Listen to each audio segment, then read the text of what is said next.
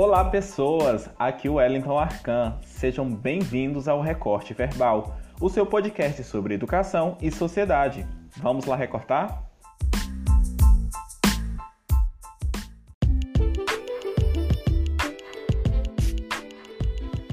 E se você está procurando algo para fazer nessa quarentena, por que não aprender Libras? Conheça o curso do professor Túlio Braga, Libras Expert, nosso parceiro aqui do Recorte Verbal Podcast. Acesse agora a nossa DM no Instagram, recorteverbal.cast, para ter acesso exclusivo às promoções do mês e uma série de vantagens. Venha ser um expert você também!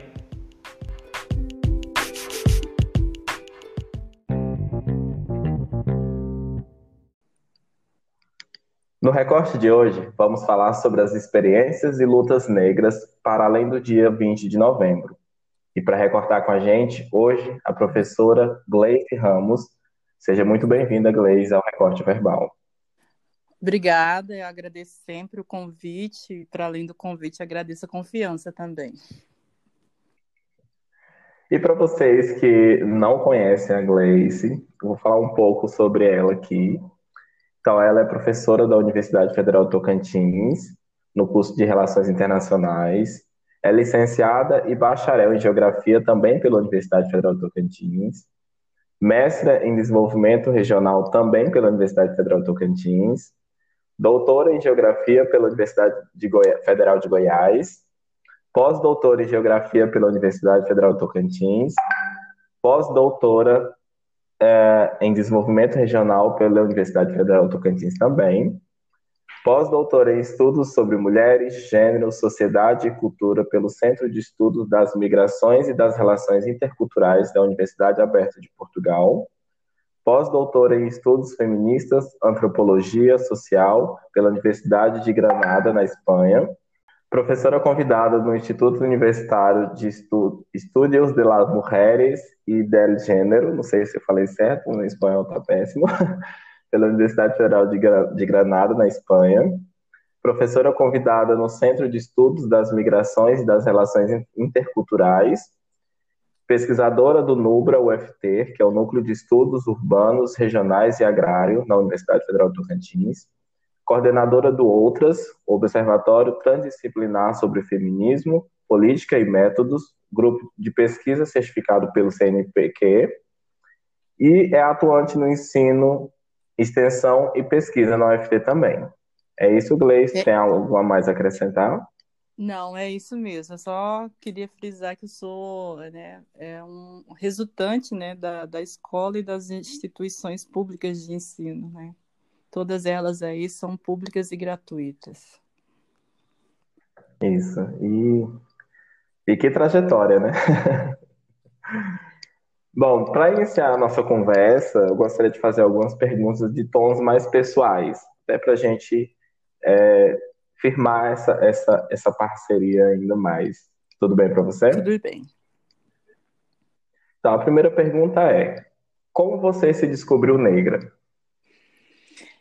Ah, o processo da, desse descobrimento, né, foi na universidade. Eu, eu acredito que, é, como eu sou, é, cresci, né, nasci cresci dentro da periferia, e a periferia tem uma, uma uma construção quase que, que, que, total né, de pessoas negras, porque no Brasil é quase que uma, uma redundância nascer pobre e, ao ser pobre ser preta, né?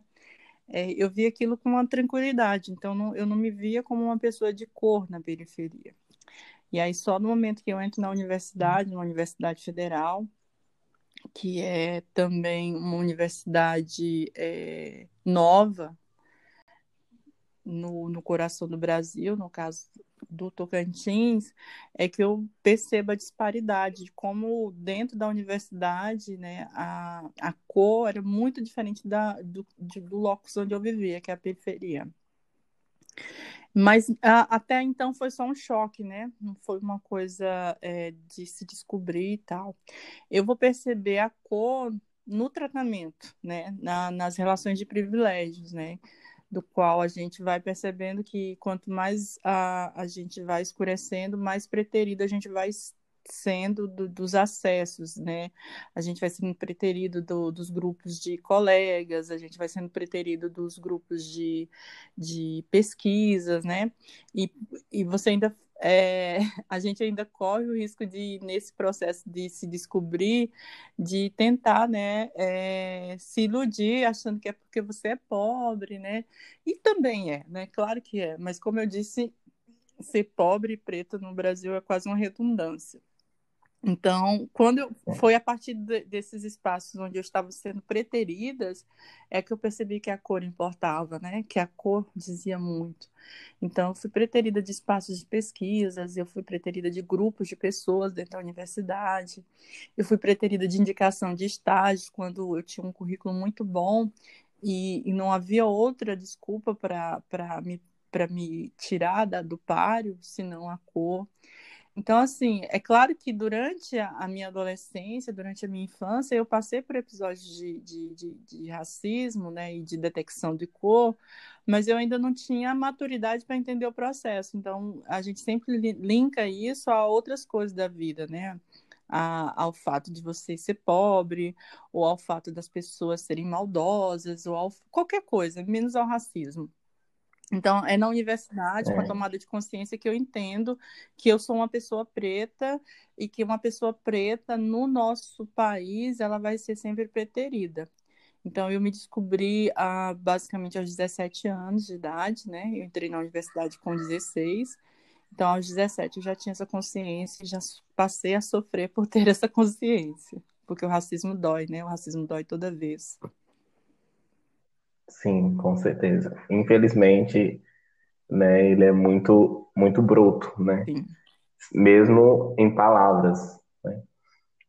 Bom, uh, e pensando essa descoberta, o que é ser negro para você hoje?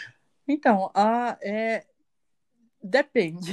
Eu, eu falo depende porque, assim, é, eu percebi que ser negro na sociedade, para e eu sou geógrafa, né, para diferentes espaços tem diferentes conotações, né? Inclusive ser preto tem, tem muito isso de é, é, a gente saber onde a gente está localizado espacialmente. Por exemplo, na periferia, é, ser preto para mim é um, um, é um espaço ainda de tranquilidade no sentido de viver em comunidade, né? Eu continuo morando na periferia, eu não moro na periferia de Porto, mas Porto Nacional, que é a cidade onde eu nasci, mas eu moro na periferia de Palmas. Então, é um lugar onde eu me sinto é, mais à vontade coletivamente, onde eu percebo que os olhares não vão ser enviesados, né? onde eu posso conversar com as pessoas sem que as pessoas é, estejam avaliando o que eu sou, o que eu posso fazer. Mas, ao mesmo tempo, né, é, eu, eu também tenho um filho jovem, e a periferia é um lugar muito difícil para o homem negro. Não, não tanto para a mulher negra, a não ser que ela seja mãe de um homem negro, mas é, para o homem negro é um, é um lugar difícil. Então, ao mesmo tempo que eu consigo ficar tranquila na coletividade, na comunidade de, da periferia, ela é, ela é o tempo todo é, transgredida por essa questão do, da violência institucional, né? Que é a violência do Estado sobre é, os corpos negros de homens. À medida que eu vou, por exemplo, para dentro da universidade, que é onde eu trabalho, né, que eu vou para espaços onde são considerados espaços para branquitude, é, eu, eu sinto o incômodo de ser negra, né? Esse incômodo ele é grande. Por exemplo, é muito frequente que as pessoas entrem na minha sala de aula e não me reconheçam automaticamente como professor, como professora. Então, já aconteceu várias vezes eu estar na sala de aula esperando os estudantes. Acontece, eu sou professora dos primeiros períodos, né? Então, todo mundo entra na sala e eu estou lá em pé e as pessoas perguntam onde está a professora ou professor. Por quê? Porque é, a universidade é, tutelou, né, que ali é um espaço de privilégio e que uma pessoa negra não, não pode ser uma professora, não pode ser um, um tutor, né? E aí, se a gente for pegar, por exemplo, os cursos elitizados, também a gente não pode nem ser estudante. É como se a gente fosse é, é, intruso ali. Então, assim, eu Verdade. sinto incômodo é, de estar nos espaços que são considerados brancos, restaurantes, eu sinto o olhar enviesado. É, quando você vai em uma loja para comprar uma coisa você não é atendida, né? Aí chega uma pessoa branca, essa pessoa branca é atendida automaticamente. Isso já aconteceu muitas vezes comigo. É, eu estou na minha casa, é uma casa que é relativamente boa. Então, quando eu vou atender o portão, as pessoas que vão fazer encomenda, entrega, querem saber de informação, sempre perguntam cadê o dono da casa. Então, tem Nossa. essas situações que são corriqueiras, são cotidianas e que a gente não se acostuma, né? Pelo menos, aliás, a gente não deveria se acostumar, eu não me acostumo com ela, mas eu sei que tem pessoas que, para não fazer o um enfrentamento porque de fato é doloroso, elas entendem isso como corriqueiro. E então, é, ser negro é isso, né? É, a depender do espaço que você está, você vai receber um tratamento digno de uma pessoa preta, ou digno daquilo que a sociedade racista brasileira destina para as pessoas pretas. Então, por exemplo, na periferia, eu convivo com a, com o, a questão de estar né, bem alocada em comunidade, mas também o tempo todo atacada pela, pelo braço do Estado é, na, nos, nas universidades, nas instituições, eu sou sempre o corpo estranho, eu não vou ser destratada, mas eu nunca vou ser reconhecida, né, como uma pessoa apta a estar ali. E nos espaços que são considerados espaços de privilégio, eu sou a pessoa refutada, né? Eu sou a pessoa que não, não tem dinheiro para consumir, eu sou a pessoa que, que vai ter cinco filhos só de olhar para mim, para minha cor, né? Eu sou a pessoa que serei dependente do, do, do governo, porque se destinou isso a, a um olhar enviesado para o negro e para a negra no, no nosso país. Então, o racismo ele é multifacetado, né? Ele, de acordo com o espaço, ele tem ferramentas diferentes de tortura com, conosco, né? Então, ser negro é isso, é ser mutilado em diferentes espaços aí da nossa sociedade. Infelizmente, né? É, me veio uma lembrança aqui quando você estava falando da questão de quando você entra na sala de aula e não é reconhecida como professora. Eu fui tutor no, no centro de estudos que oferece curso de inglês gratuito para a comunidade aqui de Porto Nacional a, na UFT. E uma vez, na minha primeira aula, né, na verdade, é, eu estava na mesma posição que você, esperando os alunos chegarem para iniciar a aula, me apresentar, até porque era uma turma nova e ninguém me conhecia, e eu não conhecia nenhum dos alunos. E eu lá esperando os alunos entrarem, os alunos entraram, entravam e saíam, entravam e saíam esperando o professor, né? Aí, porque um negro na posição de professor de língua inglesa é, o, é mais estranho ainda, né, de ser reconhecido para a, a população, né? Porque esse acesso não é tão fácil para uma pessoa que é negra ter um acesso a um curso de língua inglesa né, e futuramente se tornar um professor, ser reconhecido como um professor, sim, como detentor sim. daquele conhecimento que é do estrangeiro, né? E na hora que você falou, eu me lembrei na hora aqui do, dessa situação. É, é, porque espero, inclusive, que de nós negros e negros, né, que a gente não saiba nem falar o português. Então é muito frequente, inclusive, rir da forma como a gente fala, né? É, é se a gente fala Sim. errado, existe toda uma chacota, um achincalhamento. E, e há toda uma complacência, por exemplo, quando uma pessoa branca não consegue falar bem, né? Quando uma pessoa branca não consegue se expressar, e o mesmo não é dedicado para a gente. Ainda tem essa questão também. Sim, infelizmente, né?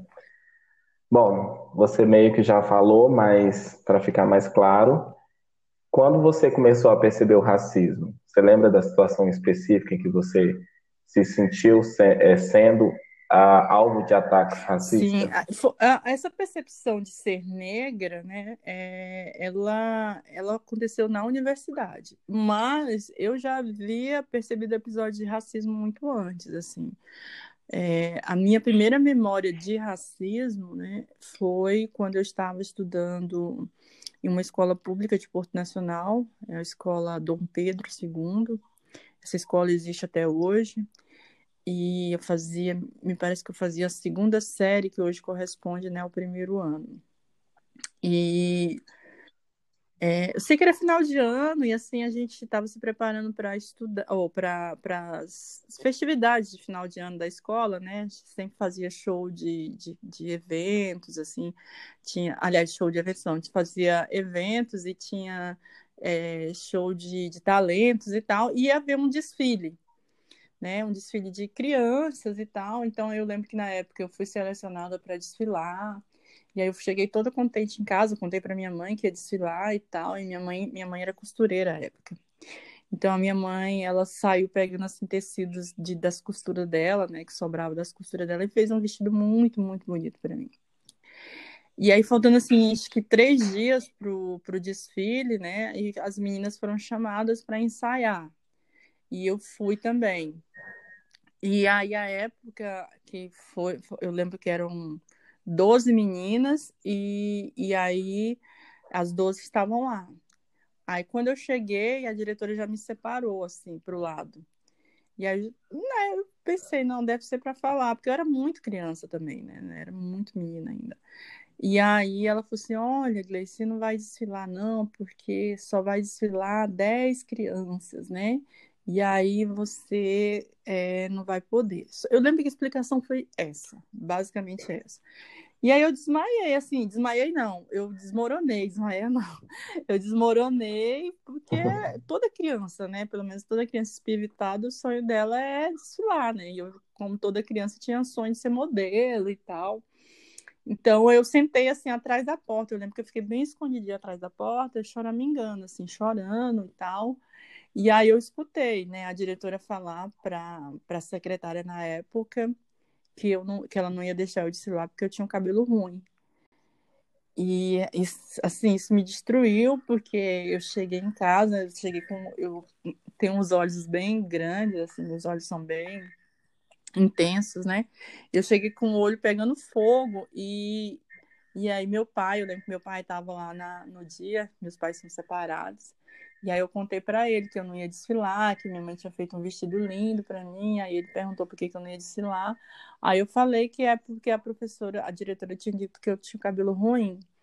Aí eu até, ele até brincou assim comigo, né? Meu pai gostava de me fazer muito rir assim. Ele falou assim: "Nossa, seu cabelo não é ruim não, seu cabelo não faz mal para ninguém.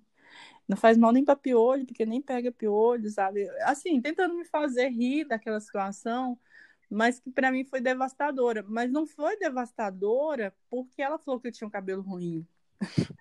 foi devastadora porque ela tirou a oportunidade de eu desfilar. E assim, eu não fui no desfile, minha mãe tomou a decisão de eu não ir no desfile, né? Talvez para eu ficar melhor. Mas depois eu fiquei sabendo que as 11 meninas desfilaram, né? Todas elas desfilaram e, e claro, todas elas todas eram muito claras, do cabelo liso e tal. Então, eu senti isso, assim, é uma coisa que, é, inclusive, eu levo para terapia porque é algo que me, me machuca muito ainda lembrar disso, de ser preterida por causa disso. E depois, né, na rua, né, na, na, escola, eu sempre era a pessoa que tinha muito mais apelidos do que os meus colegas, né? Eu era sempre a pessoa que todos, todo mundo fazia zoação, porque sempre fui uma das, das alunas negras da minha turma que se destacava muito com a questão de nota.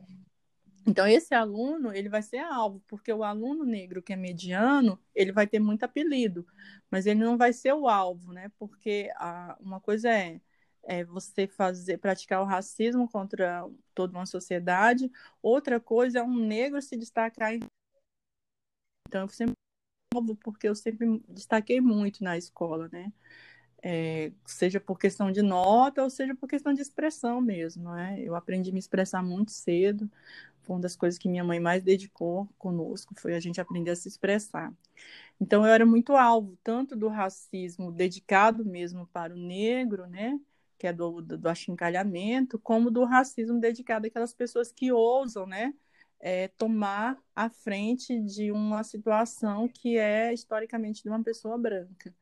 Então eu fui alvo, né, do, do, das piadas, eu era alvo de, de das pessoas me ignorarem propositalmente para eu entender qual era o meu lugar. Isso aconteceu durante toda a educação básica, né? E aí a gente acha que vai melhorar na universidade, na universidade a gente se depara com essas situações. Então, o racismo ele permeia todas as etapas da vida da gente, né? E ele esteve presente em todas as minhas etapas, assim, cada um com episódios é, pontuais à idade, né, ao locus em que eu estava inserida. É, é muito difícil para quem é negro ouvir o seu relato, porque acaba que a gente traz memórias, né, também de como foi a nossa vida na escola e como é a nossa vida na universidade e fora da universidade, nos espaços públicos que são né, é, posicionados para pessoas brancas, né? E é muito dolorido mesmo saber, né, que a gente ainda tem crianças que passam por isso diariamente, todos os dias, mesmo a gente tendo toda uma movimentação, todo um debate, ainda assim existem crianças como nós, né, que passamos por esse tipo de coisa. É... Bom, a... na sua infância, você tinha alguma referência de pessoas negras? Não, não tinha. É, a minha mãe, inclusive, fazia um esforço muito grande de criar essas referências, né? Por exemplo, é, eu, com sete anos de idade, a minha mãe criou uma biblioteca para eu ler, porque é, ela ficou grávida da minha irmã mais nova, e naquela época era muito comum que os irmãos mais novos, né, cuidassem dos irmãos, perdão, os irmãos mais velhos e velhas cuidassem dos, dos irmãos mais novos. Então eu ficava em casa com sete anos para para ver a hora que, a, que a bebê ia chorar, para chamar a minha vizinha para poder, né, da alimentação, trocar e tal. Porque era assim que funcionava. Funciona ainda assim, né? As, as, popula as populações negras, elas funcionam em comunidade, né? Pra, até para poder sobreviver. Então, para eu não ficar em casa sem fazer nada, eu lembro que minha mãe montou uma biblioteca para mim, né? E eu, eu aprendi a ler sozinha, né? E, e aí eu lembro que ela priorizava assim os livros que eram sobre histórias de pessoas negras, ela colocava embaixo, assim, para ficar bem acessível a mim. E, e, histórias também, né? Então, aquelas histórias que as pessoas não tinham personagem, tinha só história mesmo, então eu podia imaginar e tal. Então, assim, eu acredito que, como referência de pessoas, eu não tive nenhuma mas a minha mãe se esforçou muito para que eu tivesse personagens negras presentes na minha infância. Então eu tenho a referência da Zelinha, né, que é um, uma personagem que é a única negra da escola dela e além de ser a última, a única negra, né, o livro é muito interessante que ela não se incomodava de ser a, a única negra, ela se incomodava por ser a única pessoa que tinha que começava o nome com a letra Z e que Z era o último, era, ela era a última da chamada. Eu lembro que assim a, a história era bem isso, né? A última da chamada. De repente chega uma, uma aluna branca com o nome de Zoma. Então ela fica muito amiga dela porque a, a, o resto da turma não, não, não, interagia com ela. Eu lembro da, das histórias de Ori, né? Que, que minha mãe colocava embaixo. Então, assim, eu não tive referências de pessoas reais, mas eu tive muita referência de personagens a partir da minha mãe. Eu fico até emocionada de falar isso porque é, grande parte da, da minha geração não tinha nem referência de pessoas reais e nem referência de personagens, né? Porque eu acho que, inclusive, para a criança, as referências não podem ser somente reais, né? Porque as pessoas reais, elas são mais, mais complexas, né? São mais para o mundo adulto e tal. E quando você tem, por exemplo, referências de mundo é, de uma ficção ou de uma de uma de um mundo lúdico, é, são muito mais potentes, né? Pelo menos no meu caso foi muito mais potente, porque, por exemplo, é, se a gente for pegar, eu sou da geração da Xuxa, da Angélica, né? E essa era uma referência muito forte para as crianças, né? E as Paquitas e tal.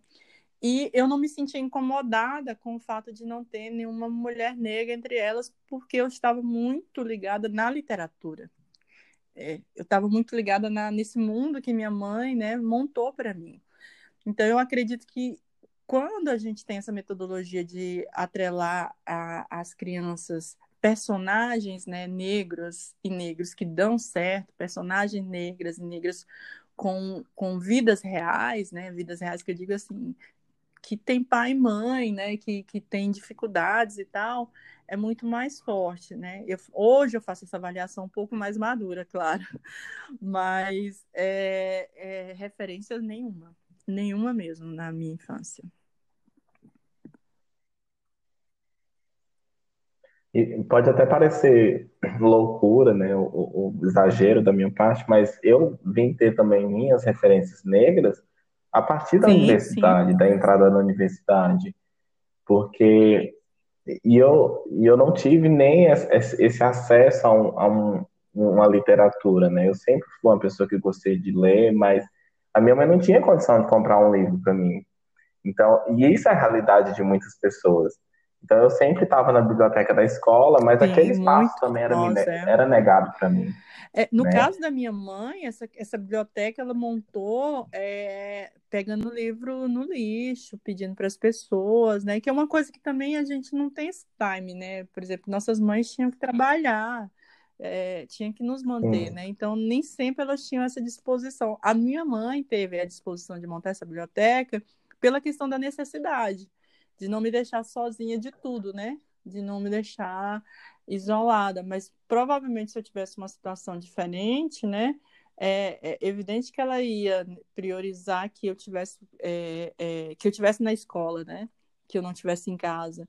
E nem sempre estar na escola também é está incluído, Sim. como você mesmo colocou, né? Porque eu lembro que a biblioteca eram espaços inacessíveis para a gente, né? Porque é, tinha livros e tal, tinha toda uma burocracia para a gente pegar livro, né? Mas eu sempre percebo que a escola tem sempre uma desconfiança da gente roubar os livros, que eu acho fantástico isso, né? Roubar livro é uma coisa tão bonita, Sim. né? Você está roubando para ler. Você não vai roubar para outra função, né? Principalmente livro de, de, de escola, né? Não falo de uma biblioteca mais fundamentada e tal, né? Mas de escola é até fantástico, né? Não vou incentivar e tal, mas é, mesmo que fosse esse o medo que tinham de nós, né? Na escola pública, ainda assim era muito é, era por excelência um, um, um, motivo de nos deixar entrar, né? De nos deixar permanecer.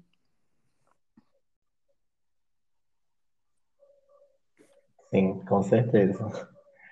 Ah, bom, depois desse momento emocional, eu comecei a me emocionar aqui, percebo que você também. Ah, partimos agora para uma outra parte da entrevista. Bom, e é, considerando tudo que a gente já falou, é, o que é então, um racismo para você? É uma relação de poder, que é ah, o poder que você tem de mudar a forma como as pessoas vão pensar outras pessoas, vão enxergar outras pessoas. É, é muito comum a gente confundir racismo né, com a, a injúria e o preconceito, porque é, essa, essa injúria e esse preconceito, eles são consequências do racismo, né? Porque o racismo como poder, ele não permite que a gente conheça a história das pessoas, né? Principalmente das pessoas que a gente quer subjugar. Porque uma pessoa sem história é uma pessoa fragmentada, e uma pessoa fragmentada é uma pessoa enfraquecida. Esse é o processo, né? Você fragmenta um, uma pessoa, ao fragmentar você enfraquece, ao enfraquecer essa pessoa não luta. Então, é, o racismo para mim é uma relação de poder que produz o preconceito, para a gente não conhecer a história da pessoa subjugada é, ele produz uma série de narrativas erradas sobre essa pessoa, né, ao ponto da gente cometer as injúrias, né, que é falar mal, falar sem conhecer, ofender, porque a gente tem uma narrativa errada sobre determinado povo, sobre determinada é, é, população. Então, uh, eu não, não, não enxergo o racismo de outra forma que não uma relação de poder que as pessoas brancas têm sobre pessoas não brancas.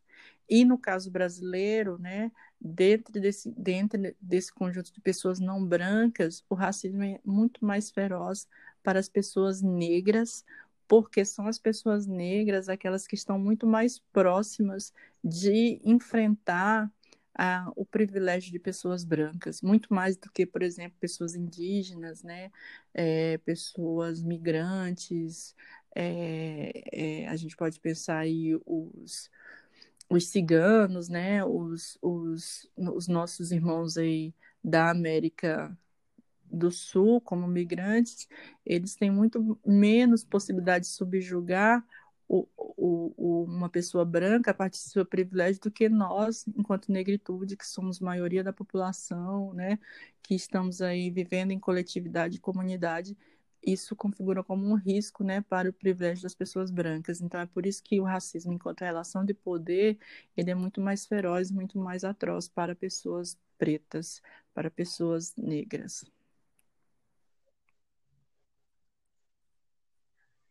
Bom, você citou o caso do Brasil. O Brasil é um país que tem seu presidente abertamente racista. O que, é que isso implica na população né? negra brasileira? Não, não, o presidente ele não é uma pessoa física, ele é uma pessoa é, estatal. Ele está representando uma Estado-nação. Então, quando ele adere a um discurso racista, significa que as políticas que vão ser forjadas por ele né, vão estar sobre o viés ideológico do racismo. Então, por exemplo, o que, que acontece com a, a, a entrada do, do, do, atual presidente? Né? A extinção de, de órgãos e de secretarias e de ministérios que eram estratégicos para dirimir o racismo estrutural no Brasil. Né? É, nós não temos mais uma secretaria é, que, que, aliás, nós não temos uma secretaria com status de ministério mais para combater as nuances do racismo. É, nós temos a Fundação Palmares, que faz um desserviço ao criminalizar pessoas negras que se posicionam contra o presidente e isso utilizando uma pessoa negra, né, para fazer essa, essa relação, porque era, inclusive reproduz uma relação, o Brasil atual, né, reproduz uma relação do período é, que não era nem imperial, era, era colonial mesmo, é muito mais atrasado ainda que é, é, que é reconfigurar a figura do Capitão do Mato. Quem que era o Capitão do Mato? Era aquele negro que era ofertado a ele né, um, um, um pouco de alívio social, porque não chega nem a ser privilégio, né?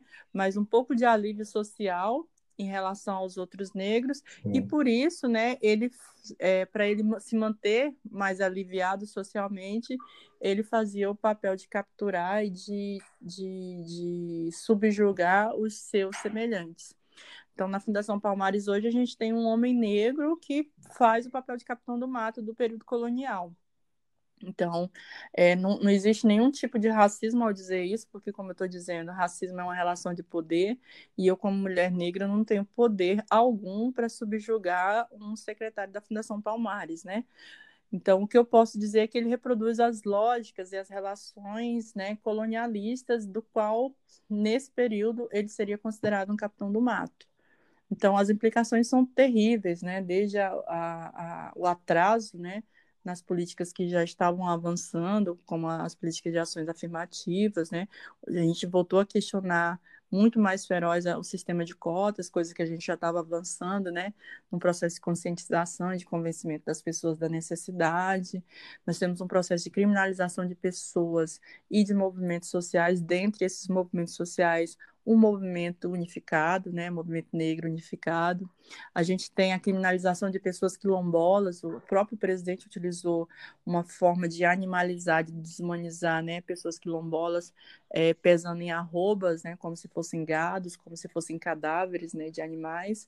Então, o que a gente tem aí é um, um processo de extremo atraso e para além do atraso, né, um sistema de fomentação de um racismo que é cruel todos os dias conosco, né, que é de, de ceifar as nossas vidas no Brasil. É sempre bom lembrar que o Brasil, assim como os Estados Unidos, matam muito mais pessoas negras do que pessoas brancas. Isso, inclusive, com políticas que mitigam o racismo. Imagine agora sem essas políticas.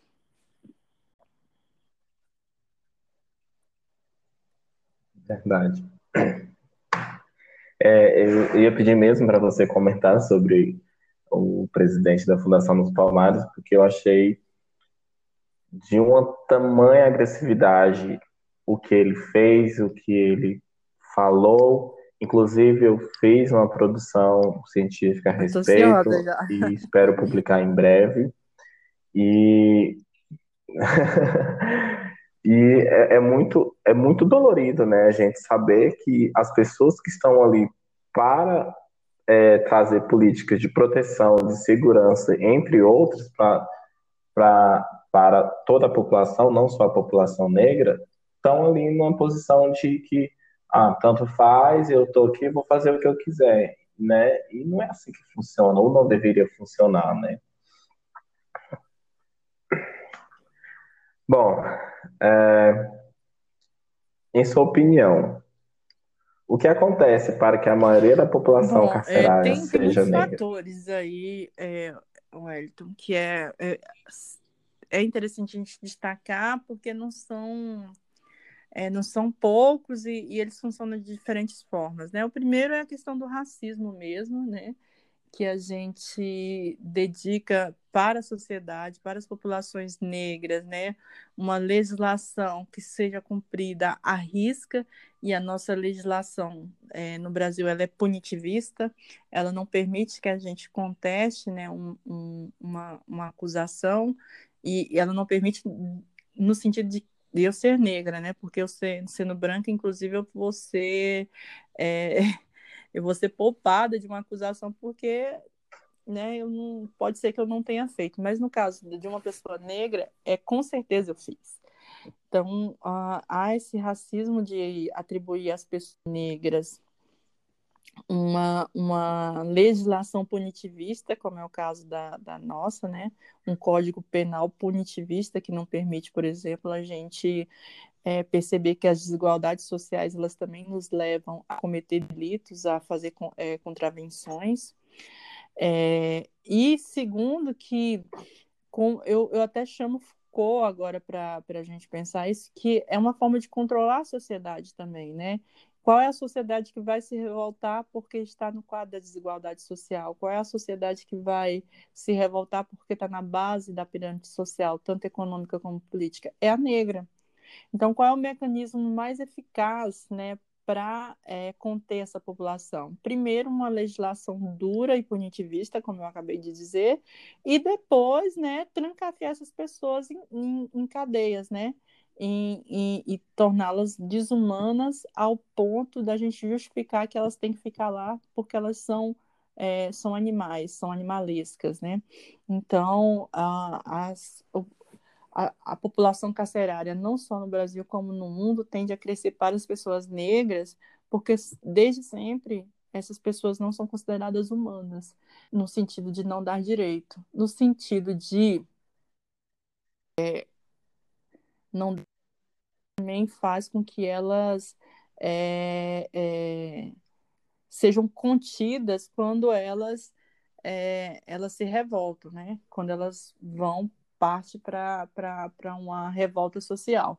Eu acredito, inclusive, que grande parte dos crimes que nós temos no Brasil é, ou nas sociedades com maioria de população negra, né, que eles dizem que pessoas negras cometem mais crimes do que pessoas brancas, eu acredito que está muito atrelado justamente a isso. Não que pessoas negras cometam mais crimes, mas que esses crimes são muito mais punidos do que das pessoas brancas. E os crimes de pessoas negras que são punidos são crimes de revolta, né? São pessoas que não têm acesso a direitos básicos como saúde, educação, né? Consciência social, né? É, é, é, essa consciência social se dá a partir do acesso a espaços de cultura, de lazer. É, essas pessoas vão reagir da forma como da, com as ferramentas que elas têm. Infelizmente, as ferramentas que elas têm não são ferramentas propriamente ditas lícitas, né? Então, a gente precisa conter essas, essas revoltas não porque é, elas precisam ser contidas e a gente precisa dar é, com isso, né? Saúde, educação, lazer e cultura, elas precisam ser contidas porque elas começam a incomodar a sociedade que é privilegiada por isso. Então, a, o cárcere ele, ele existe como uma forma, né? Primeiro, de coagir as pessoas brancas, perdão, as pessoas negras, né, a não se revoltarem e segundo, que a gente dedica esse espaço às pessoas que a gente acha que não são humanas, que são que foram desumanizadas justamente por uma sociedade é, regada de privilégios, né? Privilégios esses que são de, dedicados às pessoas brancas. Então, o cárcere é um é como se fosse um, uma, uma forma de conter a sociedade negra, é uma forma de, de, de colocá-las no seu devido lugar para que elas entendam que é, se elas transgredirem a norma que aí está, elas serão punidas e serão afastadas, né, do pouco acesso de direito que elas já têm.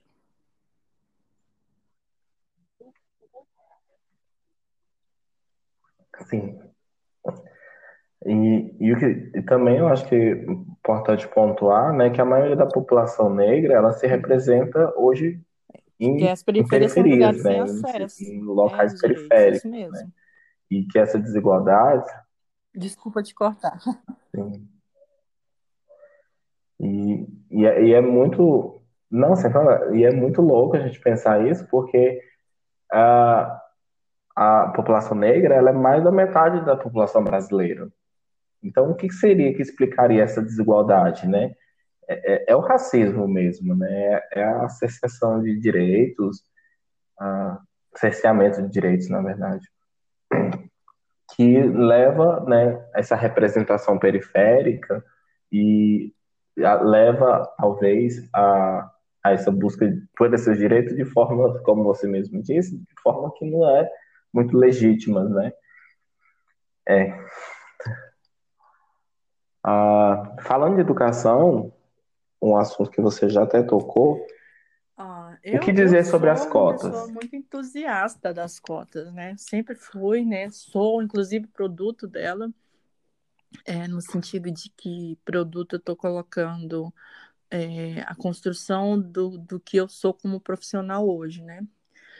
É, também como pessoa, mas como pessoa eu não me enxergo como produto, eu me enxergo como uma, uma boa consequência. É, o que, que é as cotas? Né? As cotas é uma forma de você destinar para determinados setores né, acessos que não são universais, ou seja, acessos que todos podem concorrer, que todos podem é, ter, ter é, não é condição, a palavra não é essa, ter, ter a função de estar ali. Então, o que, que, eu, o que, que eu penso das cotas? Né? As cotas, elas sempre existiram, sempre existiram. Os vestibulares, né, são cotas. Ah, os concursos públicos, eles são cotas, né? Não são todo mundo que, não são todas as pessoas que podem concorrer a um determinado concurso, certo? Não são todas as pessoas que podem prestar vestibular é, ou ao fazer um concurso, ao fazer um vestibular, não são todas as pessoas que tiveram acessos às condições que estão sendo pedidas ali naquele certame, né, naquele edital. Então, cotas sempre existiram. O problema é que essas cotas sempre beneficiaram as pessoas brancas. E aí, quando você cria, a partir da, da, da política de ações afirmativas, cotas para beneficiar pessoas negras, né, a, a sociedade é, acha ruim. Né? A sociedade fala que é discriminação, a sociedade fala que é uma forma de, de mostrar como o negro, né, ele é menos capaz do que o, o, o branco. E não está errado, sabe, Wellington, essa visão. Né? As cotas é uma forma de discriminação. As cotas, elas vêm para dar para mostrar que negros são menos capazes mesmo do que brancos. Mas aí eu, eu vou ampliar essa, essa afirmação a dizer que as cotas é uma discriminação positiva num cenário de centenas de discriminações negativas que o negro recebe todos os dias, né? Recebe diariamente. Então, quando se tem uma forma de discriminar, ou seja, criar uma, um, um caminho diferente, discriminar é isso, né? Eu estou criando uma descrição, cri, aliás, estou criando uma definição que uma pessoa negra possa estar tá associada, ela é, ela é uma discriminação mesmo, ela é uma discriminação positiva para enfrentar o rol de, de, discriminações negativas que o racismo produz todos os dias. Gleis, mas o negro é menos capaz mesmo que o branco? Sim, o negro é menos capaz do que branco. Por quê? Porque capacidade é uma construção a partir de oportunidades. As, pe as pessoas não nascem capazes. As pessoas nascem com habilidades, elas não nascem com competências. As competências são desenvolvidas se você é, permite que essa pessoa tenha acesso ao ensino, que essa pessoa tenha acesso à formação, que essa pessoa tenha acesso aos, às mesmas condições de aprendizado que outras pessoas têm. Então, capacidade é um conjunto de oportunidades. Então, se a capacidade é um conjunto de oportunidades e os negros não têm as mesmas oportunidades que os brancos, é evidente que uma pessoa negra vai ser menos capaz que uma pessoa branca. Então, as cotas é uma forma de capacitar esse negro. É uma, uma, é uma chance que esse negro vai ter de se capacitar. E uma vez capacitado, ele vai ter é, melhorias na condição de, de, de concorrer com outras pessoas no mercado de trabalho. Então, é muito melhor a gente discriminar é, uma pessoa que tem possibilidade de se capacitar, que é nas escolas, nas universidades públicas, do que a gente discriminar e tentar capacitar essa pessoa no mercado de trabalho. Então, a gente, inclusive, tem que aproveitar, até uma, uma visão emborrecida da sociedade, a gente deveria aproveitar as universidades que são públicas e gratuitas e formar essas pessoas para que a gente não precise pagar para formar essas pessoas no mercado de trabalho. Então, até nisso, né, a nossa, a nossa sociedade racista ela é burra, porque se nós temos um espaço gratuito para formar pessoas que serão é, força de produção no mercado de trabalho, por que não aproveitar, né? Por que não deixar com que elas tenham acesso a isso? Porque lá na frente é, eu vou precisar dessa pessoa e ela não vai estar capacitada para isso, mesmo nos serviços precarizados, né? Ela não vai estar capacitada. Então eu vou ter que pagar para isso. Então o que, que a classe média, né, e a classe alta no Brasil fazem? Elas preferem pagar a mão de obra barata, né? Que ela vai ter que formar para ser força de trabalho, do que permitir que essas pessoas entrem na universidade e que a universidade faça esse papel de formação. Por quê? Porque, porque a universidade é perigosa, porque a escola é perigosa. Por que, que é perigosa? Porque além de eu capacitar essa força de trabalho, eu também vou inserir um pensamento crítico, né? Eu também vou ensinar essa pessoa a questionar né, a, as condições em que ela está inserida. Então, eu prefiro não eu prefiro não inserir essa pessoa na universidade e pagar a capacitação dela lá fora, porque aí eu vou ter uma, uma, uma força de trabalho eficiente, mas não crítica. Então, as cotas são perigosas por isso, né? Não é porque eles não querem que, que a gente se capacite e tal, mas porque as cotas oferecem uma oportunidade da pessoa se enxergar como sujeito discriminado, como sujeito é, é, expulso, né, é, excluído das esferas de, de, de ensino-aprendizagem, né, de formação, de crescimento humano e tal. Então é muito perigoso, não porque eles não têm medo da, da questão de tomar lugar, porque a gente sabe que eles são e sempre terão esses espaços, né? Eles têm medo de que esses espaços se transforma em um espaço crítico para aquela pessoa que historicamente foi só mão de obra, que nunca foi uma força de trabalho crítica, né, que vai questionar os espaços é, onde elas estão atuando.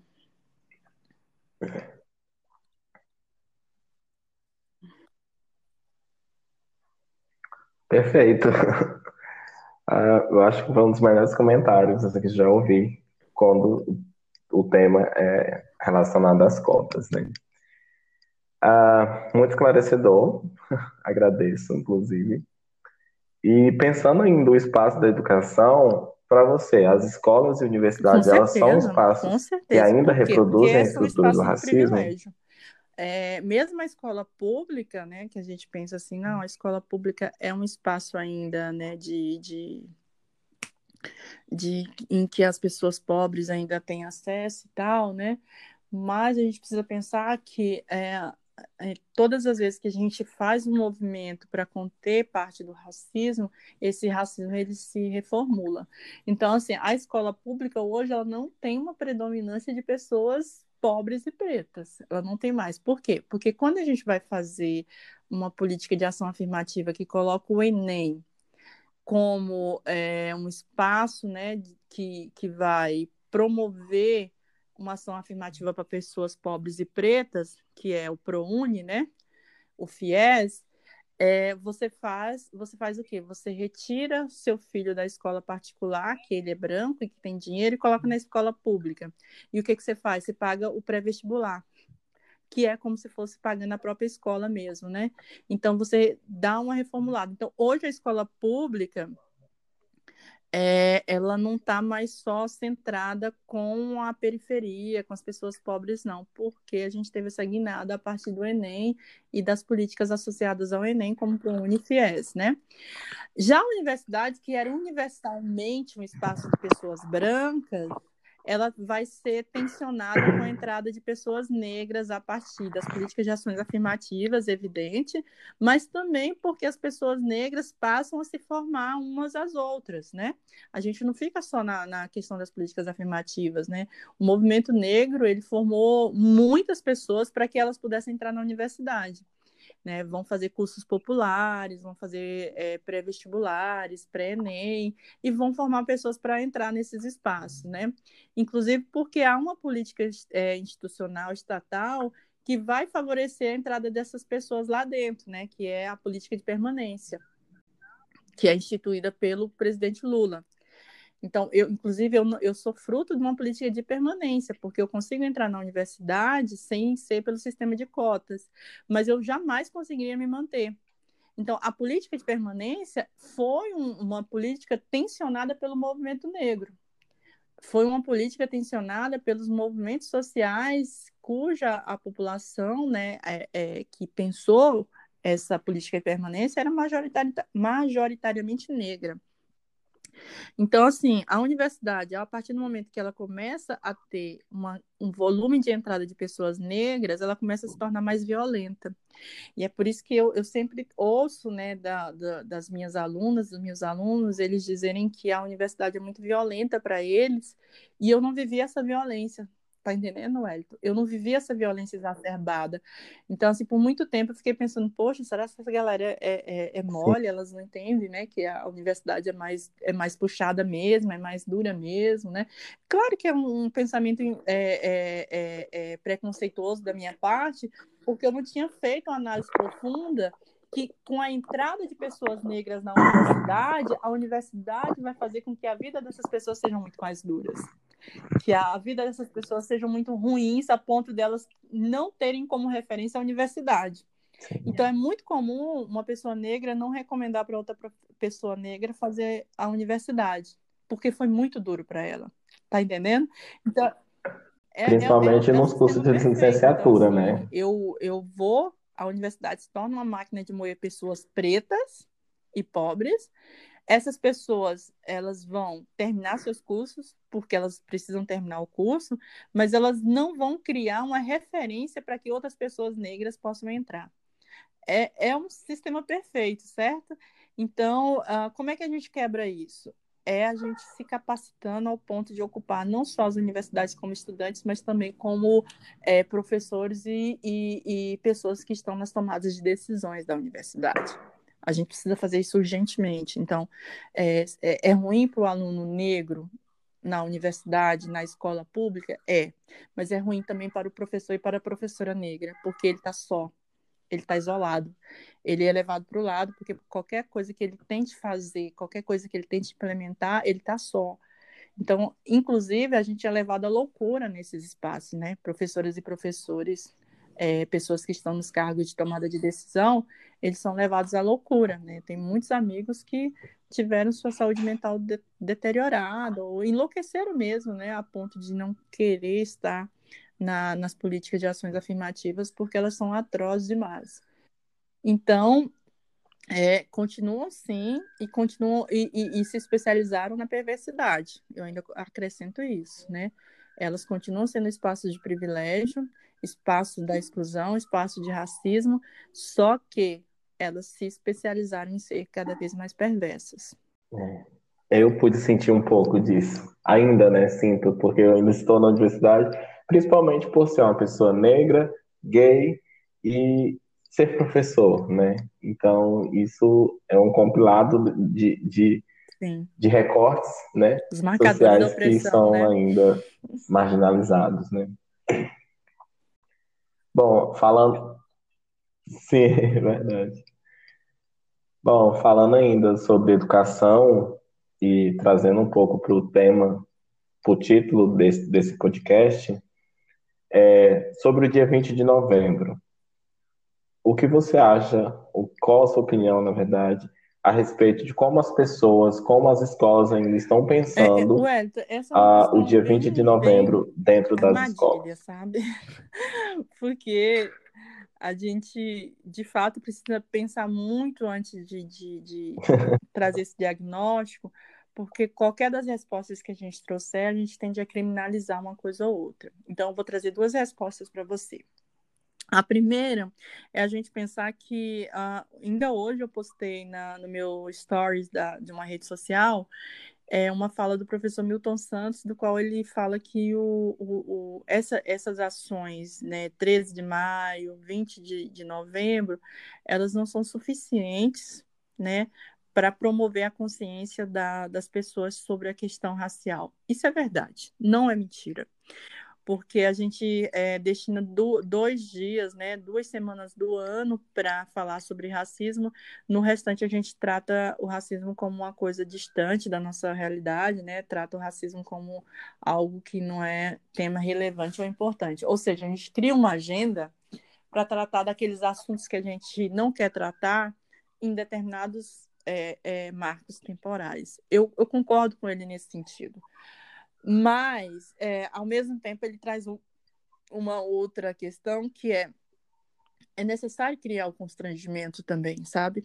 A gente precisa aproveitar essas datas para criar um constrangimento de dizer que as pessoas que estão dizendo, né, que estão querendo falar sobre racismo é, no 13 de maio ou no Novembro Negro, são pessoas que não têm práticas antirracistas durante o ano. Então, o que, que eu tenho aproveitado, né? Eu tenho aproveitado para eu sempre priorizo os debates na escola. Até pouco tempo atrás, eu conseguia fazer uma, uma atuação no mês de novembro, em que eu estava na universidade, estava nas palestras acadêmicas e estava na escola, isso me desgastava muito, então hoje eu estou privilegiando a escola, porque eu entendo que a escola é o espaço da transformação de fato, né? A, a universidade já é, as pessoas já entram muito viciadas, né? Já cheia de preconceito, já cheia de vício, e aí a gente tem mais ferramentas para quebrar na universidade que na escola. Então, o olhar tem que ser com mais atenção e mais afeto à escola. No meu caso, né? A minha, a minha, a minha perspectiva é essa.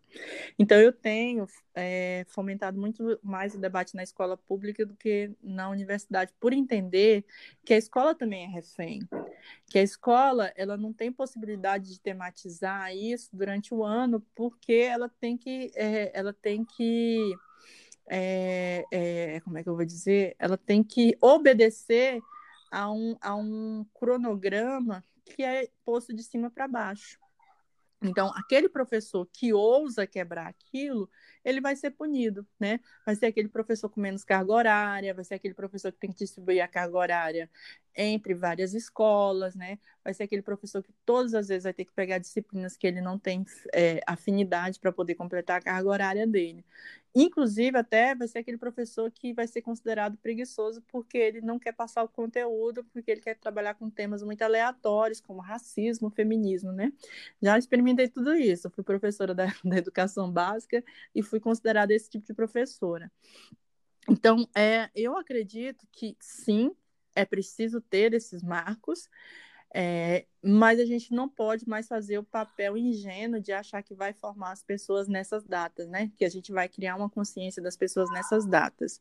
O que eu, o que eu acho que é interessante fazer é aproveitar esses espaços, primeiro, para achincalhar e para constranger os racistas, e segundo, para cobrar das pessoas que dizem que tem que ter práticas é, não racistas e antirracistas, do que, que elas estão fazendo porque é muito cômodo chamar, né, no, no novembro, no 13 de maio, pessoas para falar sobre o assunto, quando as pessoas não estão dispostas a mudar suas condutas, quando as pessoas estão aí no dia a dia, né, é, é, se não pensando, até fortalecendo práticas racistas, desde piadas, né, até a reprodução de, de, de, de vídeos de linchamento de pessoas negras, porque os linchamentos são sempre de pessoas negras, né, as práticas de, de policiais aí que dão, que dão é, é, medo nas pessoas são sempre com, com jovens negros.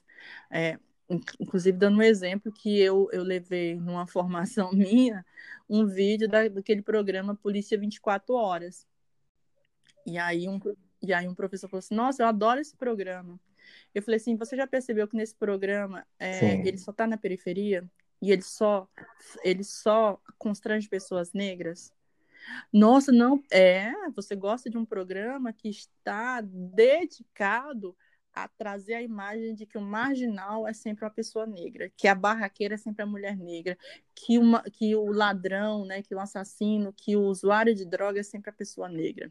Então você está fortalecendo sua prática racista no dia a dia, porque é 24 horas, né? Até o programa está dizendo. Ele ficou muito sem graça. então eu até usei o trocadilho do programa para constranger, porque eu acho que a gente tem que Sim. ocupar esses espaços não para formar consciência, porque isso a gente faz durante todo o ano, né, Wellington? A gente está vivendo racismo todos os dias, então a gente combate ele todos os dias.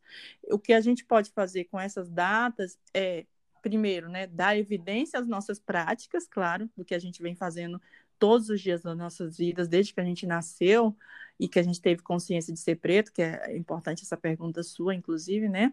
E depois usar esses espaços para constranger primeiro os racistas e depois aqueles que dizem que estão nosso, do, do nosso lado, mas que na verdade eles estão no, do nosso lado só no dia 20 de novembro no dia 13 de maio. Então essas pessoas eu não quero. Essas pessoas não me interessam me ladear na luta, porque eu vou ser abandonada. E aí o abandono é a palavra-chave para nós que somos negras, né? Quantas vezes recorrentemente a gente é abandonado pelas nossas amizades brancas, pela, pela, pelos nossos professores e professoras brancas, né? Pela, por uma sociedade que quer estar, né, do lado do privilégio. Eles não querem estar do lado da luta. Então, eu tenho utilizado é, essas duas datas para pensar isso. Não, não promove consciência, porque a gente não promove consciência em dias, a gente promove consciência paulatinamente em processos, né? Ou seja, uma vida inteira falando sobre isso, enfrentando isso, mas eu tenho utilizado o 20 de novembro como um, um importante marco para mostrar o que eu tenho feito e o que não tem sido feito pelas pessoas brancas. Legal. Eu quis fazer essa pergunta porque eu também entendo essas duas posições que você colocou, mas eu quis fazer ela uh, porque eu, eu, principalmente no Brasil, eu percebo que é, só se fala de racismo quando há uma grande violência, uma morte de uma pessoa negra que muito de forma muito brutal que acaba chocando a uhum. sociedade a exemplo George Floyd, que nem foi no Brasil, ou do menino João Pedro, né? E, sim, sim. Ou quando algum, alguém é, que é alvo desses ataques está numa posição de mídia, como, por exemplo, a Maju Coutinho, né? Então, eu quis trazer essa pergunta também para levantar esse debate de que, pera, é importante a gente destacar essas datas e justamente, como você colocou, para incomodar, para trazer esses debates que às vezes não são colocadas em pautas, mas também é importante a gente pensar que o falar de racismo deve ser falado Concordo a todo momento, né? E não somente é, nessas datas. Eu acho, né? que, inclusive, que. Não sei se você concorda o, comigo. 20 de março, né? É um espaço de gente branca, né? É o espaço que elas têm para que elas falam assim: não, agora eu vou ouvir. Agora eu vou parar para ouvir o que, que essa galera está dizendo aí. Então, assim, se ela está fazendo esse processo desleal de dizer assim, agora eu vou ouvir, eu também posso tomar a decisão de dizer assim, agora eu não vou formar. Agora eu não vou te, te dar as informações mastigadas que eu fiz sozinha durante todo o ano, durante toda a vida. O que eu vou fazer agora é ir para o gueto, ir para a periferia e formar os meus e minhas fortalecer os meus e minhas, que é essa tomada de, de decisão que eu acabo fazendo na universidade, porque as pessoas têm me chamado Sim. muito para o debate da universidade e eu tenho percebido que meu público na universidade para essas formações são majoritariamente brancos. Então eu estou formando pessoas brancas, pessoas que não querem me ouvir no decorrer do ano. Então é melhor eu ir para a escola, que o público eu sei que tem pessoas brancas, mas a maioria é negra, né? Que eu sei que tem professores que são reféns, né, de um cronograma escolar que não permite que eles façam, né, esse debate mais amplo e mais e mais paulatino, do que fazer isso na universidade. É claro que eu vou aceitar os convites da universidade, evidente, né? Meu espaço de atuação. Porém, não é mais a, a minha prioridade, né? A minha prioridade é com o nosso povo, a minha prioridade é com a minha cor agora.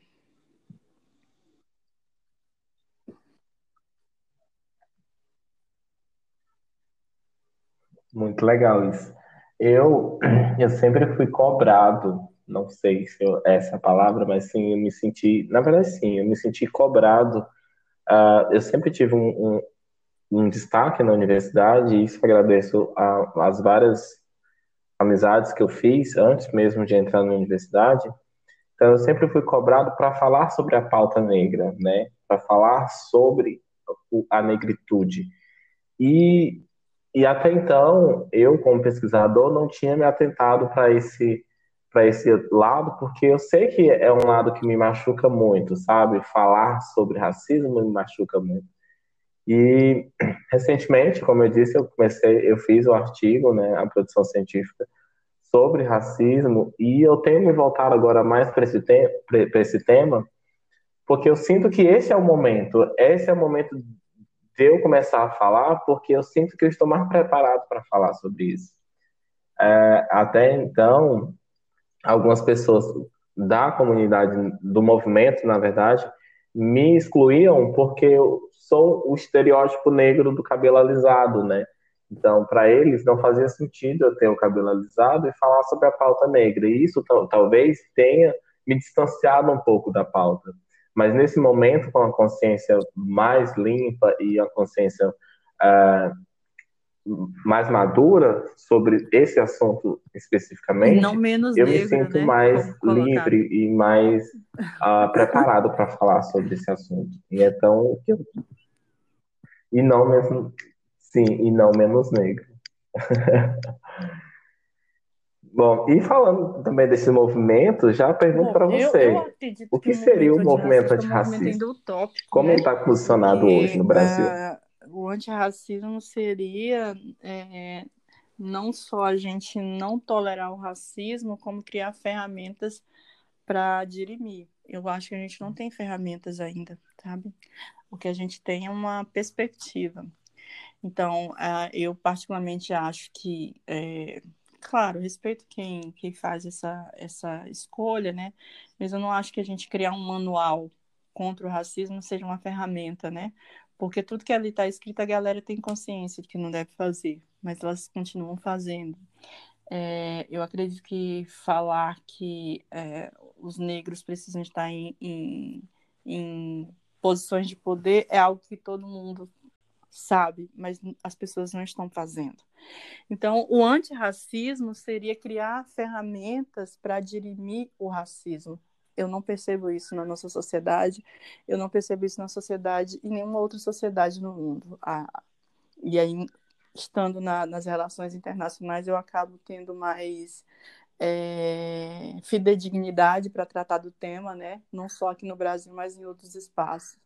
Então, o que seria o antirracismo? É uma sociedade que cria mecanismos e meios para combater racismos e racistas. Porque outra coisa que a gente precisa entender é que o racismo é uma coisa e o racista é outra. Né?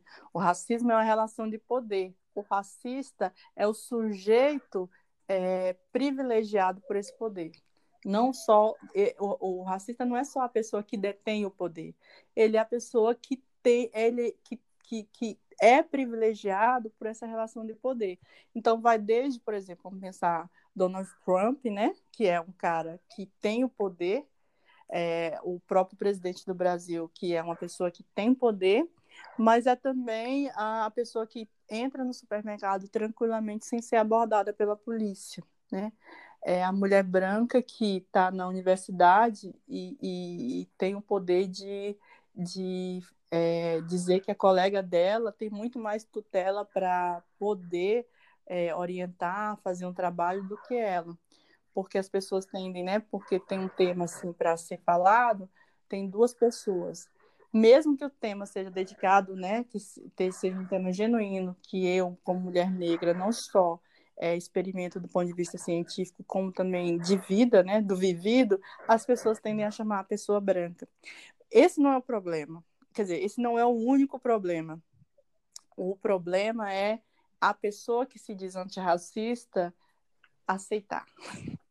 Então a gente tem a relação de poder de você é, apontar o dedo para a pessoa que é, é, tem que fazer a coisa porque ela é branca e tem essa pessoa branca que não se não se desvencilha disso, ela aceita porque ela, ela tem várias justificativas, né? Primeiro, ela vai dizer que ela também é competente, né, para estar tá ali, para fazer as mesmas coisas. E segundo, que ela vai dizer que lá dentro ela vai transformar, quando a gente sabe que não transforma, porque ela não vive, porque ela não sabe o que, que é ser negro no cotidiano. Então, o antirracismo na nossa sociedade ainda é uma utopia, porque é, nós temos as relações de poder do racismo e nós temos também as pessoas que não praticam racismo no dia a dia, mas também não abrem mão do privilégio de ser brancas, né? Que é pegar essas vagas, que é sentar nas cadeiras e não querer levantar para pessoas que estão em pé a vida inteira.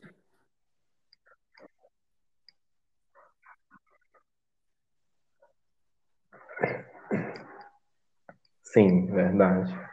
Eu também enxergo esse movimento com essa visão de, de utopia também, porque eu, eu acho que, para além de falar de racismo, a gente precisa promover ações que venham combater, né? E, vendo a nossa realidade, a gente está né? muito longe disso acontecer. Mesmo as pessoas que não são racistas, elas não têm produzido e ferramentas para combater o racismo, né? O que, que são as ferramentas? práticas.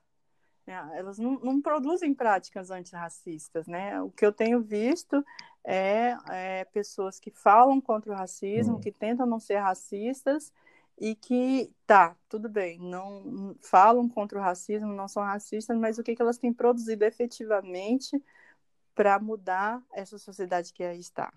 Eu não tenho visto nada. Falar não muda. Né? Falar é uma, uma coisa que, que conforta, mas não muda. Eu, a gente tem recebido confortos, mas mudança efetivamente Sim. não.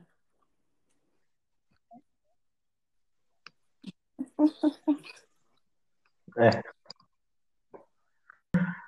é. pensando ainda esse movimento, é, eu, a gente vê que algumas palavras como vitimismo, é, bando de esquerdista, mimimi, são algumas das expressões usadas para desqualificar a população negra as lutas da população negra, né? O que você tem a dizer para essas pessoas que usam essas expressões, essas expressões que se configuram em atos de fala racista? Bom, primeiro que hum, é, a gente precisa pensar que é, esse, essas pessoas que são dotadas de privilégios, elas vão tentar nos constranger por causa das nossas lutas. Então, eu acredito que é uma guerra de narrativa, Wellington. Eu parto desse princípio, né? Se alguém tenta me constranger porque eu estou numa luta, eu vou constranger essa pessoa porque ela está parada. Eu vou constranger essa pessoa porque ela está é, tá sendo racista, né? Mas existem as pessoas que é, não entendem mesmo o processo e acham que tudo que a gente faz é exagerado, né? Eu, por exemplo, sou frequentemente chamada de uma pessoa raivosa, porque eu vou e explico a raiz do problema e não aceito, uh, às vezes eu não aceito a, a, a oferta que a pessoa tem para mim né? No sentido de me explicar, né? Eu falo, não, o problema não é esse, isso e tal. Então, frequentemente as pessoas acham que eu sou uma pessoa raivosa. O que, que eu respondo de volta, né? Eu respondo que essa pessoa é super legal, né? E aí eu vou na, na onda do sarcasmo. Não, você tem razão, você tá certo.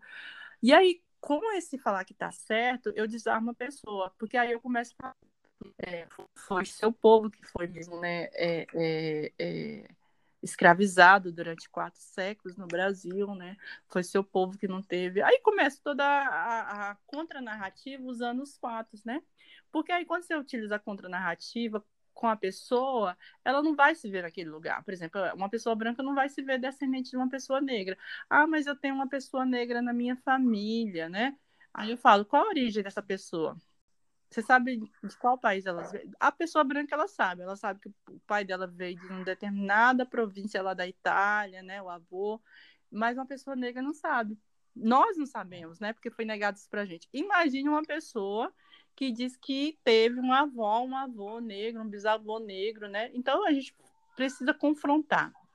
Eu acho que a gente não pode se recolher, A gente não pode, ah, porque me chamou de, de, de esquerdista, me chamou de, de mimizenta, a gente recuar. Eu acredito que a gente tem que usar a narrativa dizer assim, sim, eu sou mimizenta porque é, aconteceu isso, isso, isso, isso comigo, né? Com você foi diferente, porque com você foi mais sofrido, né? Você, eu uso dessa narrativa, que hora eu, eu uso a ironia e hora eu uso a historiografia para constranger as pessoas, mas uh, eu sou da, do, do tipo de pessoa que a gente não pode recuar. Não pode recuar porque a pessoa tenta nos constranger, e não pode recuar no sentido de que a gente não tem ferramenta, né? Você pode também constranger essas pessoas. Você também pode fazer com que essa pessoa recue, porque a, a tentativa dela é que a gente recue, não é isso? Que a gente, é, a gente pare de falar porque está incomodando ela. Então, Sim. se está incomodando, significa que o silêncio vai, vai beneficiar quem? Vai beneficiar ela. Então, eu continuo, né? A, o pessoal vive dizendo que há uma polarização nas eleições, né, desde 2018. Eu falei, não há polarização, o que há é uma briga de umas pessoas que têm o que comer e as pessoas que não têm o que comer. E as pessoas que têm consciência disso tudo. Então, eu crio uma situação que a pessoa é, é obrigada a refletir. Eu acho que é isso que a gente precisa fazer, né? Criar situações que a pessoa tem que refletir seja pelo amor, seja pela dor, né? Seja pelo, pelo processo de formação, ou seja pelo de constrangimento. Quase sempre para as pessoas brancas pela via do, do constrangimento. Agora, as pessoas negras que falam, Sim. né, que nosso movimento é mimizento, né, que é vitimista, eu sou de sentar e explicar, sabe? Porque às vezes você sentando explicando para essas pessoas que são negras, a gente tem resultados. Agora, para a pessoa branca, eu estou partindo para a ironia mesmo e para o constrangimento também.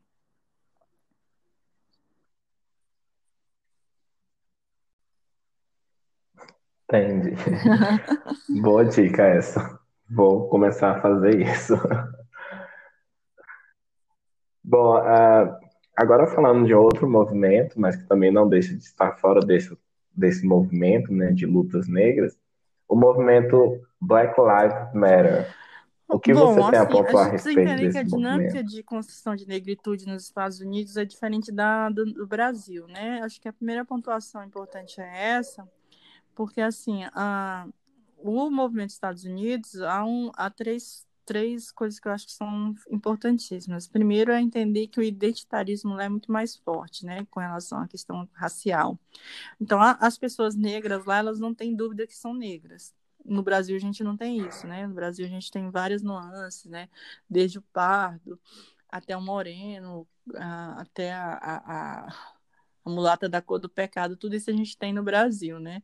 Estados Unidos, preto é preto, branco é branco, indígena é indígena. Isso está muito definido, muito bem definido. E não está definido propriamente por causa do movimento negro, está definido porque lá a, a sociedade é, é, como é que eu vou dizer, ela, ela tem orgulho de ser racista que é o contrário do Brasil, né? O, o, o, racista, ele adora, adora o racismo, mas ele tem vergonha de ser racista, não porque a vergonha é, vai provar, pro, provocar ele, né, um, um, certo constrangimento, não.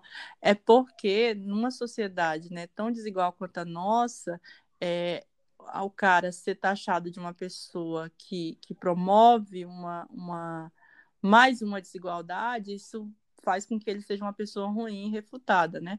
Nos Estados Unidos não tem esse, nível de desigualdade social tão profundo quanto no Brasil, então os racistas têm sempre muito orgulho de serem racistas. É, é, acho que esse é um ponto, né? Então, o, a questão identitária é muito forte. Segundo, que uh, é evidente que as, as facetas sociais lá acabam sendo muito mais fortes. Os Estados Unidos é um país liberal, né? Com uma corrente liberal muito forte. É, não é um país considerado democrático, é um país liberal. Então, o movimento negro lá, principalmente esse último movimento, ele tem uma faceta liberal, que é não só pensar que as vidas negras importam, né, mas também que é, cada vida importa, que na verdade é um pouco isso, né, que é a promover essa, essas pessoas não para uma emancipação racial, mas para uma emancipação econômica também. Porque quando a gente fala de vidas negras no Brasil, a gente está dizendo da morte mesmo das pessoas, né? De como as pessoas morrem.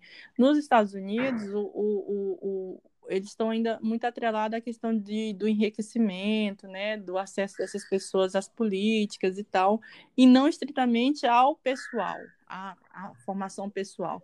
Tanto né, que aqui é muito comum é, as pessoas estarem entranhadas em movimentos sociais né, de classe, de gênero, né?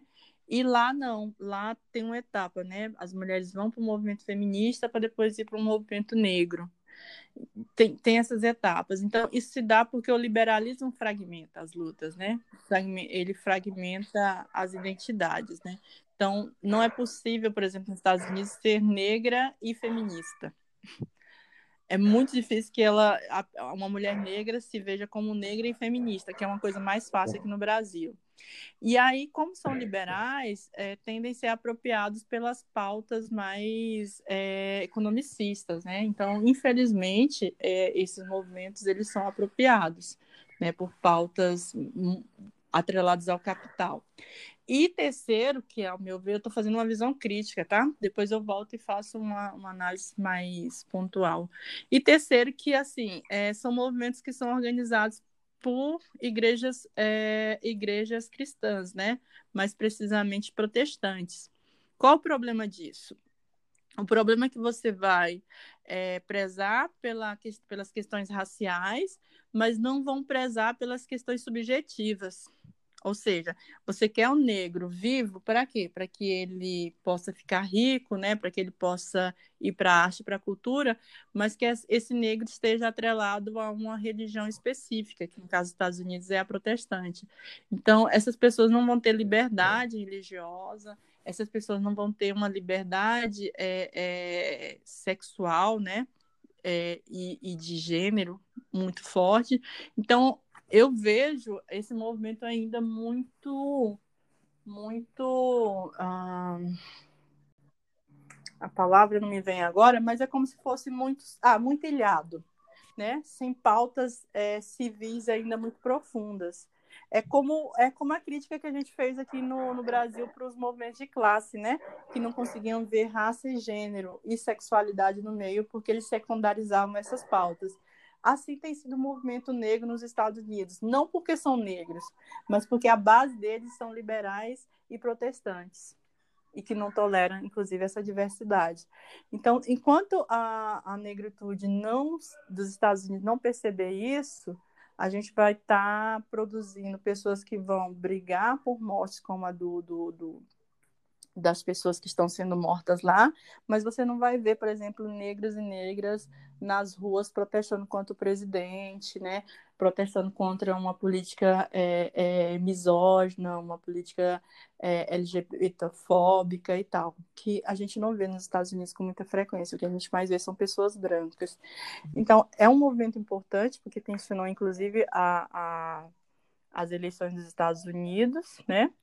Mas que não vai produzir muitas, muitas outras demandas. Só para finalizar o meu exemplo, né, é, a galera vê com muito mais entusiasmo esse movimento lá do que o que a gente tem feito no Brasil. Eu discordo, né? Por exemplo, a vice-presidenta eleita Kamala Harris, ela é uma mulher negra, né? E muito simbólico o que ela faz, né? Porque ela é uma filha de um jamaicano e uma filha de uma indiana, né? Que para além da cor são imigrantes que tudo que é os Estados Unidos é, é, pleiteou na política do, do, Donald Trump, né?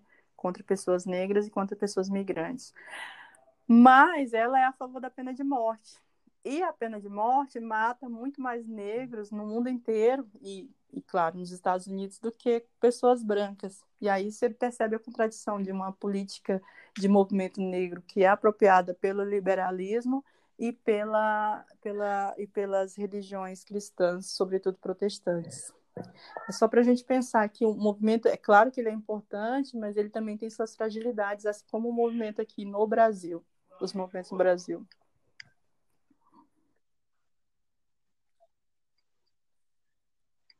Sim, com certeza.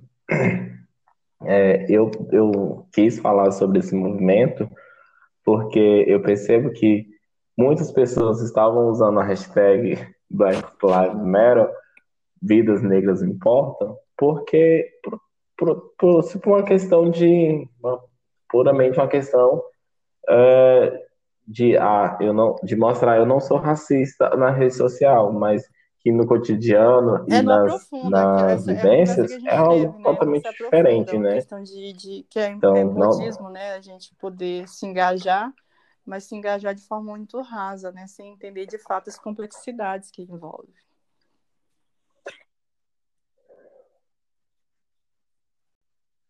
Sim. E falando de complexidade, e até trazer um, um, ponto que você colocou sobre a questão de gênero, as experiências é, com o racismo são ah, diferentes, diferentes, né? entre homens e mulheres? que o homem negro, apesar de é, sentir as esferas do. As esferas não, as, as garras né, do racismo, é, ele não sente as garras do, do, do, do, do gênero, né? Que é o machismo. Então, eu vou experimentar diferentes tipos de opressões que os homens não vão. Por exemplo, eu vou, embora eu não tenha medo da polícia, né?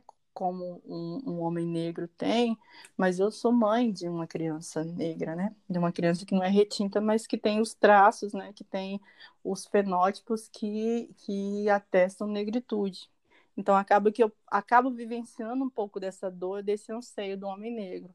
Agora, enquanto mulher negra, eu sou muito mais abandonada, né? Eu sou abandonada pelo homem branco porque eu não sou a mulher é, ideal para ele socializar. Eu sou abandonada pela mulher branca porque eu sou tida como uma mulher raivosa, né? Aquela que contesta tudo e eu sou abandonada pelo homem negro, porque para eles é, ter um mínimo de sociabilidade, ele vai preterir a mulher negra em relação à mulher branca. Então, a mulher branca ela, ela experimenta muito mais abandonos pela questão do racismo, mas também pela questão do gênero do que os homens negros, né? Então, o sistema de opressão do racismo ele opera de diferentes formas, como a gente falou aqui, né? Mas, quando a gente intersecciona com o gênero, a mulher sai perdendo porque o gênero, né, a, o sexo feminino é muito mais frágil. A mulher branca é muito mais frágil do que um homem branco, né? Mas a mulher negra, ela é muito mais frágil do que uma mulher branca e do que um homem negro. Porque em relação à mulher branca, ela é preta. E em relação ao homem preto, ela é mulher. Então, a, a gente precisa sempre pensar que as mulheres negras são as que mais experimentam todos os tipos de opressão na sociedade, todos, né, de classe, de raça e de gênero, porque também serão sempre as mais pobres. Então, é, sim, a gente experimenta muito mais o sistema de opressão do que mulheres brancas e do que homens negros, né? E sempre é bom frisar que a, existe uma recorrência de abandono dos homens negros com relação às mulheres brancas. E isso é, é também uma, um resultado do racismo, né? Que, do qual o homem negro não quebra, a grande maioria dos homens negros não quebram, e que é, alimenta, retroalimenta, né? Porque essa mulher branca, ela vai ser obrigada a se relacionar com, perdão, essa mulher negra, ela vai ser obrigada a se, a se relacionar com um homem branco, esse homem branco numa, numa, numa, numa relação de saciedade para ele, né? Não numa relação de sociabilidade. Então a gente vive o tempo todo, né, nessa, nesse ciclo de, de abandonos, desde o homem branco até o homem negro. A mulher negra, ela acaba experimentando, sim, em todas as esferas das, das, suas, das suas sociabilidades, né, a opressão muito mais do que é, gênero e raça de, do qual ela está inserida.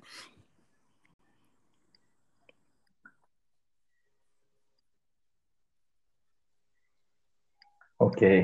É, eu achei muito importante fazer essa pergunta, né? Porque as experiências elas são diferentes, né? Como você pontuou, tem a marcação do gênero que acaba que traz uma e não só do gênero, né? Também a de classe, uma violência muito maior, né? Então eu quis fazer essa pergunta também para trazer esse recorte aí, que é importante ser falado também. É, Bom, mudando um pouco, mas ainda dentro do assunto, é, quanto ao espaço de fala, como entender quando eu devo falar? Tudo bem. Tudo bem Tá um branco bem falando sobre falar. Eu, racismo? particularmente, acho que no Brasil a, a, a galera interpreta muito errado o lugar de fala, né? E acho que a culpa não é das pessoas que estão é, é, interpretando errado. Eu acho que quem está expondo isso no Brasil, né, que está escrevendo isso no Brasil, não está escrevendo de maneira é, muito específica para dizer que lugar de fala não é um silenciamento. Lugar de fala não é um, um processo em que pessoas é, que não são negras não possam falar de racismo. O que acontece é que a gente precisa criar ferramentas e mecanismos de escuta. E aí, a, a, apurar escuta é a gente não falar às vezes, né? É a gente ouvir mais. E ouvir mais não significa que você não pode falar. Significa que você vai fazer o processo de reflexão de será que você tem as ferramentas? Será que você tem a vivência e a reflexão que a pessoa que está ali para falar tem? Fazer essa balança, fazer essa baliza, né? Então, a, o que a gente não tem no Brasil é um processo de reflexão de que o vivido, às vezes, é mais importante do que o, o apreendido, né? A pessoa leu a vida inteira sobre racismo, mas ela não viveu. Então, por que não deixar uma pessoa que viveu, né, falar da experiência do que é ser negro, do que é ser, do que é sentir o racismo, né? Só que esse processo não pode ser um processo só de ida, né? É, de, esse processo de reflexão ele pode, ele tende, né, a reverberar. O que a gente precisa saber é em que espaços eu devo falar. Por exemplo, uma pessoa branca que quer falar de racismo para pessoas negras é, é um equívoco, porque você está falando para pessoas que vivem o racismo no dia a dia. Por que, que essa pessoa branca não fala de racismo para pessoas brancas? Por que, que ela não fala de racismo nos seus ciclos sociais? Por que, que ela tem necessariamente que falar de racismo nos ambientes onde as pessoas têm práticas e têm vivências? É esse o processo de reflexão que a gente precisa fazer, tá? Mas não é isso que está escrito. Então a gente precisa também fazer uma crítica a quem está criando essas referências de lugar de fala como lugar de silenciamento no Brasil. Eu faço essa crítica, inclusive, uma das principais expoentes aí no, sobre lugar de fala, que é a Dizamila Ribeiro, porque é, a gente não pode silenciar as pessoas, a gente tem que fornecer ferramentas de reflexão.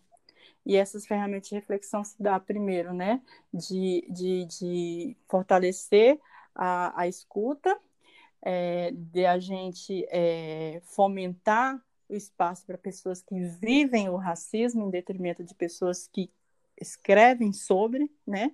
E terceiro, da gente pensar que pessoas brancas devem formar pessoas brancas, porque são elas que têm acesso essas pessoas, e não tentar ficar é, discutindo racismo com pessoas negras hum, que vivem isso na prática. Então, sair do campo da discussão e, e, e de fato, ir para a prática e falar de prática de racismo, a gente precisa falar com pessoas brancas, que são as que cometem o racismo, né? Não conosco que experimenta ele. Basicamente isso. Sim, concordo. Maravilhoso. Adorei a resposta, inclusive. Vou me utilizar para me responder quando a pessoa me fizer essa pergunta, porque eu sempre fiquei assim nessa posição de que, ah, eu entendo o espaço de fala como o lugar que eu ocupo na sociedade, mas eu também entendo que uma pessoa branca falando sobre racismo é importante. E é a questão que você colocou, porque as, as pessoas brancas, elas acessam outras pessoas brancas, né? Então é importante ela falar sobre o racismo, e principalmente reconhecendo seus privilégios para outras exatamente, pessoas brancas exatamente. e não com pessoas negras. E isso eu acho que é respeitar o espaço de fala, né? Bom, a gente está caminhando aqui para o final, mas ainda não acabou. A gente agora vai para as perguntas dos internautas, né? Eu deixei a caixinha de pergunta lá no Instagram do Recorte Verbal Podcast, que é o arroba recorteverbal.cast. Então já sigam a gente lá para saber todos os assuntos né, que a gente vai tratar e também fazer as perguntas para os entrevistados. Então, a primeira pergunta foi do Manuel, do, do arroba ManuBFN, que ele diz assim, eu até achei engraçada a pergunta dele, mas muito necessária. Como tentar manter a classe e ensinar um pouco sobre negritude para alguém que usa a frase racismo reverso? Mas é, a gente sabe que racismo reverso é uma, é uma narrativa criada né, por pessoas brancas. E que, e é claro, a gente pode ver algumas pessoas negras utilizando também. Eu, eu peço a pessoa para me explicar o que, que é o racismo reverso. Né? Primeiro, peço ela para me explicar, ela vai tentar falar o que, que é, e aí eu peço ela para me dizer o que, que é o racismo. Quando a gente pede as pessoas para explicar o que, que é o racismo, elas não sabem. Então, é sempre bom dizer, Manuel, que racismo é uma relação de poder, tá? É uma relação de poder. E poder é algo que o negro nunca teve na sociedade brasileira. Porque se nós tivéssemos poder, a gente não estaria formando, né? A gente estaria esculhambando aí a galera. Brincadeira. Se a gente tivesse poder, a gente não estaria experimentando racismo todos os dias, né? A gente não estaria sendo subjugado em todos os espaços e tal. Então, eu, eu acho que primeiro pedir a pessoa para explicar para você o conceito, a pessoa vai, não vai querer, porque ela não sabe, né? E se ela insistir, você fala, não, então tá, você não quer falar de racismo reverso, mas explica então o que é o racismo para você. Porque as, a, a grande parte da galera fala isso é, sem uma compreensão profunda, fala isso do senso comum. Então, se a gente se especializa em responder, se a gente se especializa em rebater, essa, essas pessoas vão acabar é, é, regredindo. Eu acho legal isso da gente se especializar, Manuel, porque o silêncio é muito cômodo para essa galera, né? A gente se silenciar, a gente ficar é, é, estupefato, né? A gente ficar zangado é tudo que eles querem, porque a, a, imagem que eles têm é que nós somos pessoas raivosas, né? Pessoas explosivas, quando na verdade a gente tem todo o direito, né? Todos os dias experimentando racismo, ficar paz e amor, pelo amor das deusas, né? Não dá. Mas é, é, peça sempre para explicar, e se a pessoa não souber explicar, faça o favor de explicar para ela também, tá? Que é até uma forma de você se manter mais calmo também.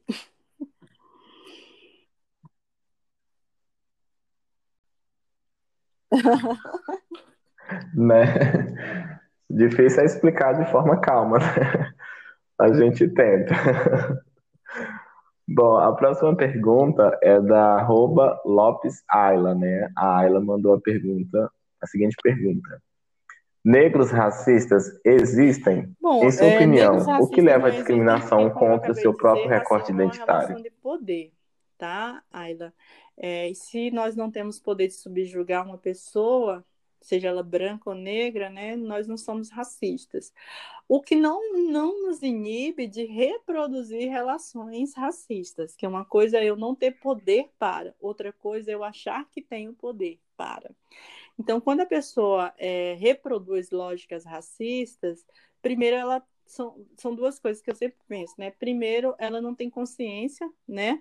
Do que, que ela está fazendo. Ela acha que o que ela está fazendo é, é, é, permitido a ela porque ela é uma pessoa normal, como uma pessoa branca. Então, ela não tem consciência de, de, de sua condição racial no Brasil.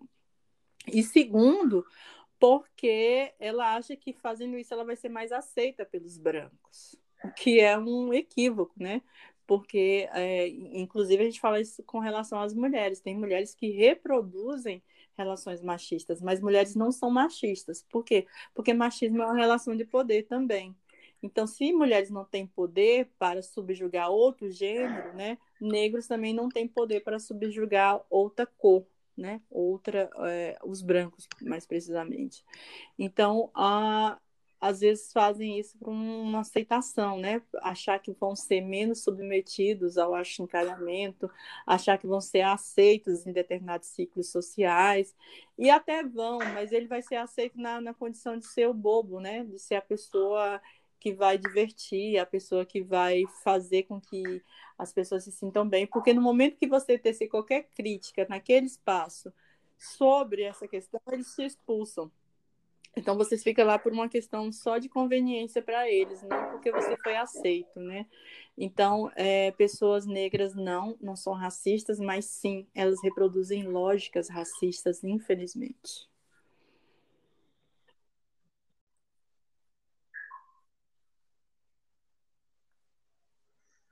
Ok, está respondida sua pergunta, Aylan. A próxima pergunta é da arroba Lari Barbosa, Larice Barbosa, né?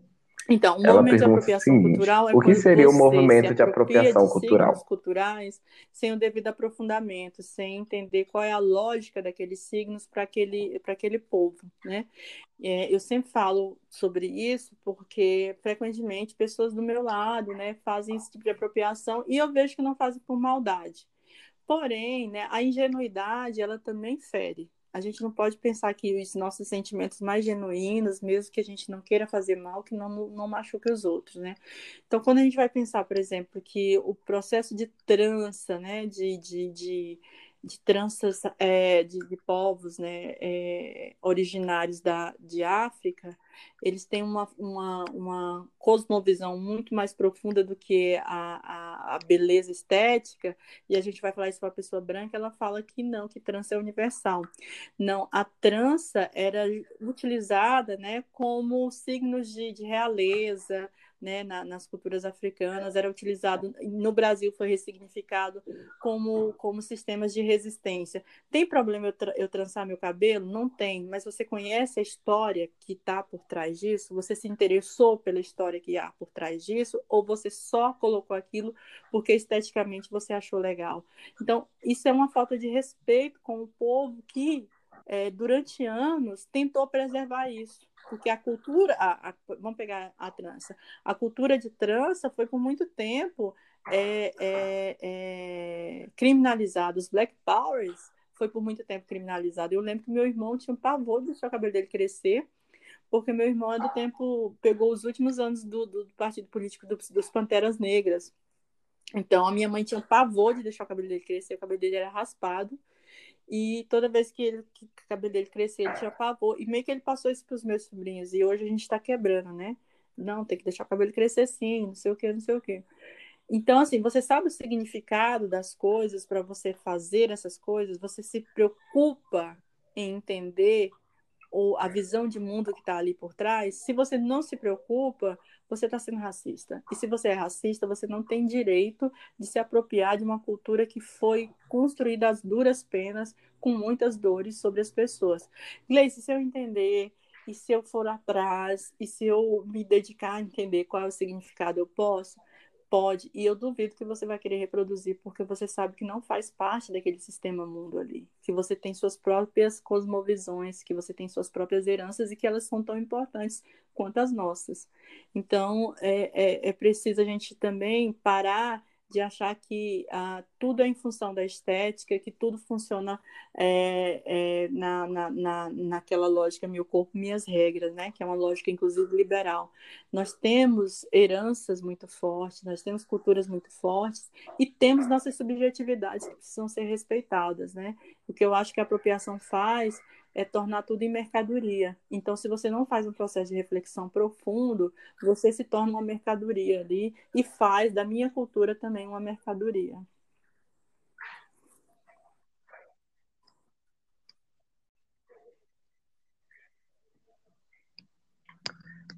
Maravilhosa resposta. E eu achei muito importante quando você tocou no ponto dessa questão de se tornar tudo mercadoria, né?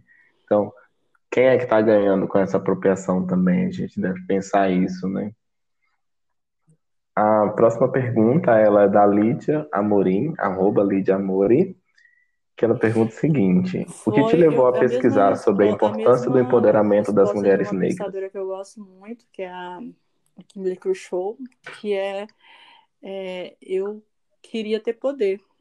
Eu queria ter poder primeiro sobre mim e depois eu queria ter poder de decisão, né? Sobre não só, não só sobre mim, mas sobre o que quais os caminhos eu queria traçar e queria poder também para que as pessoas que estavam do meu lado também pudessem ter essas, essas mesmas possibilidades.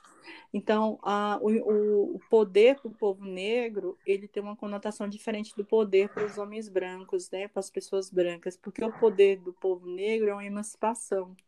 Então, eu sempre quis ser emancipada, é, Lídia. eu sempre quis é, tomar minhas próprias decisões, eu sempre quis é, decidir né, se eu deixaria meu cabelo liso, ou se eu deixaria meu cabelo crespo, ou se eu deixaria meu cabelo encaixado, porque eu estou entendendo que eu tendo consciência de cada tomada de decisão minha, eu sou muito mais livre, né? Que é o que você acabou falando mais é, atrás, é, Wellington, da questão do cabelo, né? Não é o cabelo que dita se você vai ser negro ou não. O cabelo é uma decisão sua se você é, é, é adere ou não um, um, uma estética, que não é o que te define, né? É uma das coisas que você quer, mas não é o que te define. Então eu tinha muito medo, né, de tomar a decisão de pintar meu cabelo, por exemplo, porque as pessoas diziam que mulher negra não fica legal com cabelo ruivo, que mulher negra não fica legal de cabelo liso, que mulher negra liso não, crespo, que mulher negra não fica legal de cabelo loiro. E então eu queria me emancipar disso, né? O emancipar não é, é colorir ou não o cabelo, emancipar não é é, encrespar o cabelo, né? A maioria das pessoas acha que se tornam negras se encrespar o cabelo. Não é. As pessoas se tornam negras a partir do momento em que elas têm consciência de que elas são. Então, eu queria ter essa consciência. E quando eu descobri o que eu era, eu percebi que eu não tinha poder. Então, a, a pessoa negra não tem poder na sociedade. Então, eu, eu queria ter esse poder, ainda que seja pouco, né? Mas um poder sobre mim. E aí, tendo poder sobre mim, eu, tenho, eu me emancipo, né? Porque o poder para o povo negro é emancipação, não é privilégio.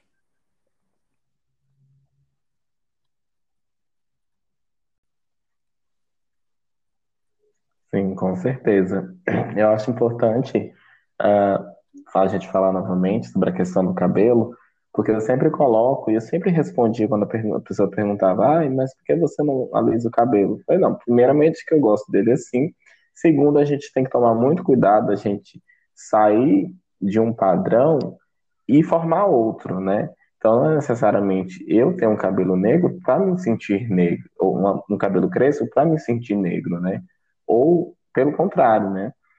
Então, uh, achei muito importante destacar isso também e que você também já falou muito bem. A segunda pergunta, a, a última pergunta, na verdade, ela é da Thaís Souza B, que ela pergunta o seguinte: Como é se sentir sendo uma das grandes ah, referências e incentivadoras assim, de trabalho voltados ao empoderamento toda feminino? Toda vez que eu ouço isso, eu fico mesmo muito emocionada porque é, eu lutei para isso, sabe? É, por muito tempo eu ficava falando assim, ah, eu não sou, né? Nossa, você acha que eu sou, né? Hoje não. Eu tenho, eu tenho plena consciência que eu influencio muitas pessoas e eu sei do papel é, é, fundamental que é influenciar pessoas positivamente, né? E por que não influenciar positivamente sobre é, aquilo que eu sou cotidianamente, né? Eu sou negra integralmente, eu sou mulher integralmente. Então, é, é uma tolice eu depor contra mim no dia a dia eu fico é, feliz, né? E ao mesmo tempo vai aumentando a, a responsabilidade, né? De você cada vez mais buscar ferramentas para fortalecer, né? Porque tem esse processo todo da gente da gente ser referência, mas a gente vive uma solidão, Thaís, uma solidão muito grande que é, eu, eu vim falando disso o tempo todo no podcast, no podcast, que é dos abandonos, né? É, as pessoas que menos me abandonaram na luta foram justamente as mulheres negras. Pelo contrário, eu fui muito acolhida por elas. Apoiei demais até aprender, né? Que a pedagogia das mulheres negras elas não é suave. Mas é, eu, eu me sinto é, só nesse, nesse espaço, porque é, o que a gente tem é eu, Gleice, estou num, espaço de luta negra, eu estou num espaço branco com lutas negras, né? E estou num espaço masculino com lutas feministas. Então eu estou só praticamente quase o tempo todo. Mas ah, o, o meu objetivo nesse fortalecimento não é só ser uma referência, também, né? Porque eu trabalho com a perspectiva de legado. Mas eu também trabalho com a perspectiva de formar mais pessoas para que eu me sinta cada vez menos só. Então, é, é ser uma referência para mim é uma responsabilidade de, de também é, não mais caminhar sozinha, não mais me sentir sozinha para além de emancipar essas meninas, é, é, de sair de sua subalternidade. Então, eu digo, não é só suficiente a gente vencer é, a pobreza, não é só suficiente a gente vencer o racismo. O que é suficiente é a gente, de fato, estar tá juntas uma das outras para que a gente possa estar tá se fortalecendo, né? Então, é, a minha referência eu estou criando para poder criar também mais lideranças negro-feministas para atuar junto comigo aí nessa luta.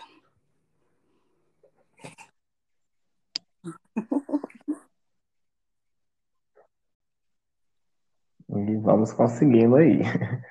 Bom, agora uma pergunta minha. Então, como você falou de referência, me, me eu queria saber quais são as suas referências né, negras nas hoje. Minhas mais próximas, né? A, a, professora Solange Nascimento é uma referência muito forte para mim. A professora Ana Lúcia Pereira também é uma referência muito forte para mim.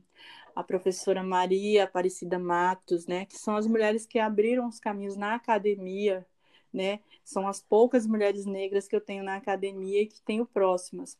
É evidente que eu tenho nomes é, mais, mais conhecidos e de, de contundência internacional, né?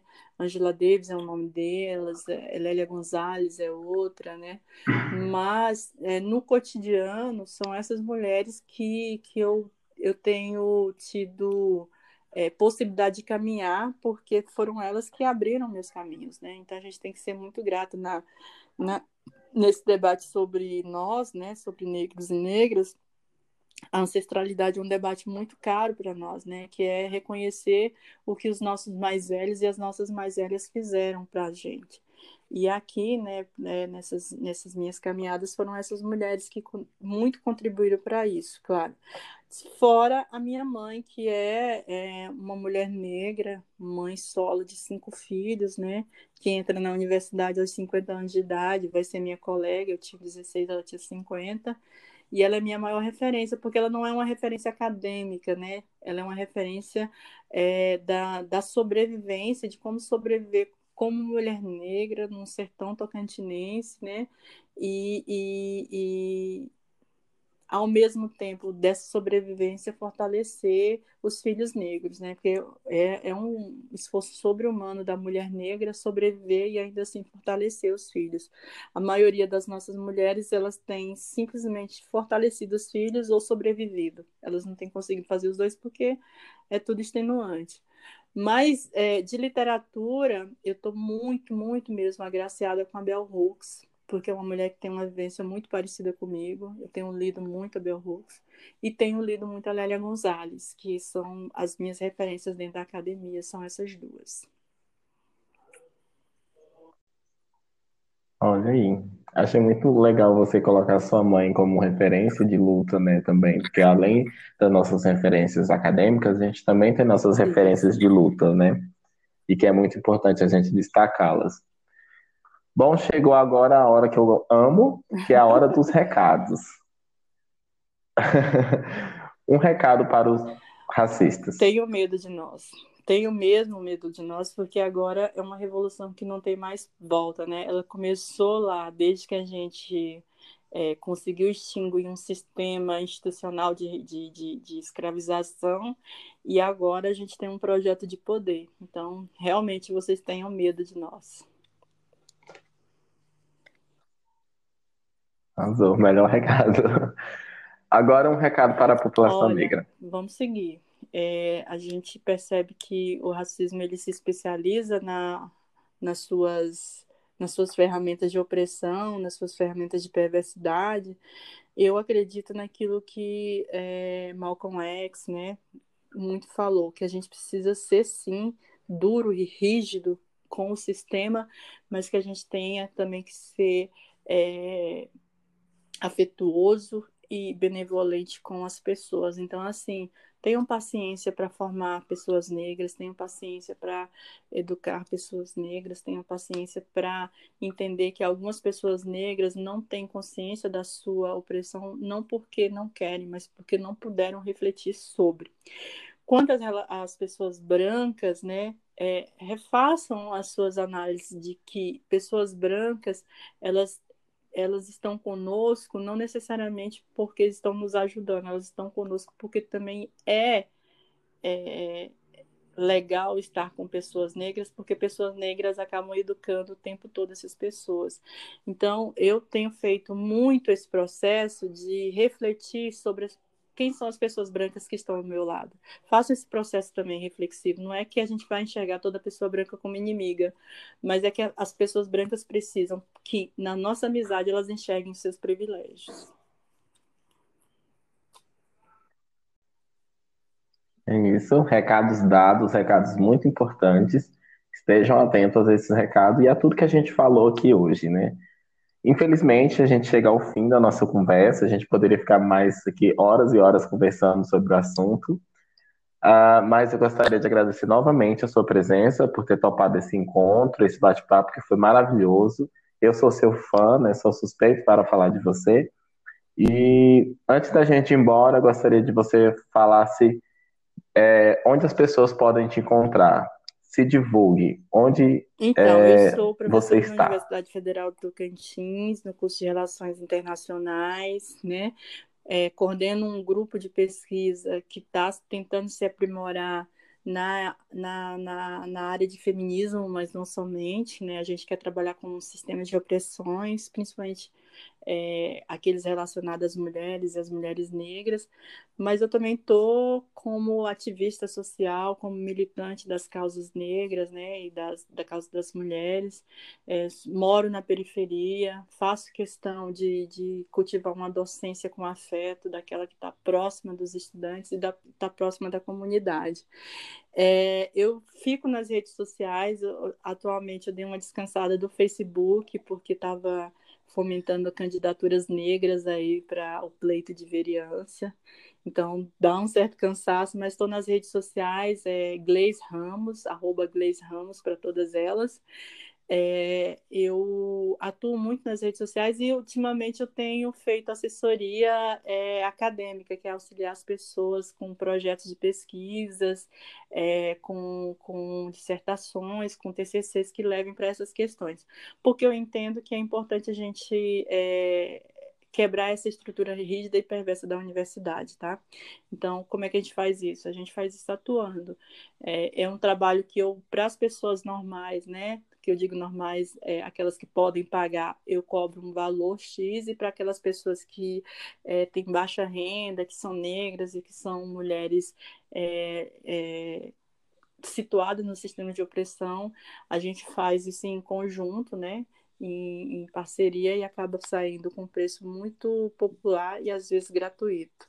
É, atualmente estou coordenando aí um, um, um, projeto que é Outras na, na Pós, que é colocar mulheres na pós-graduação, porque a gente entende que as mulheres são as que mais se informam no, nos, nos programas, de, nos cursos de graduações, mas são as que menos entram nas pós-graduações, e isso precisa mudar. Mas estou aí na área, tá? Não me derrubem, que eu estou para tô para pegar na mão, tá? Estou para abraçar mesmo.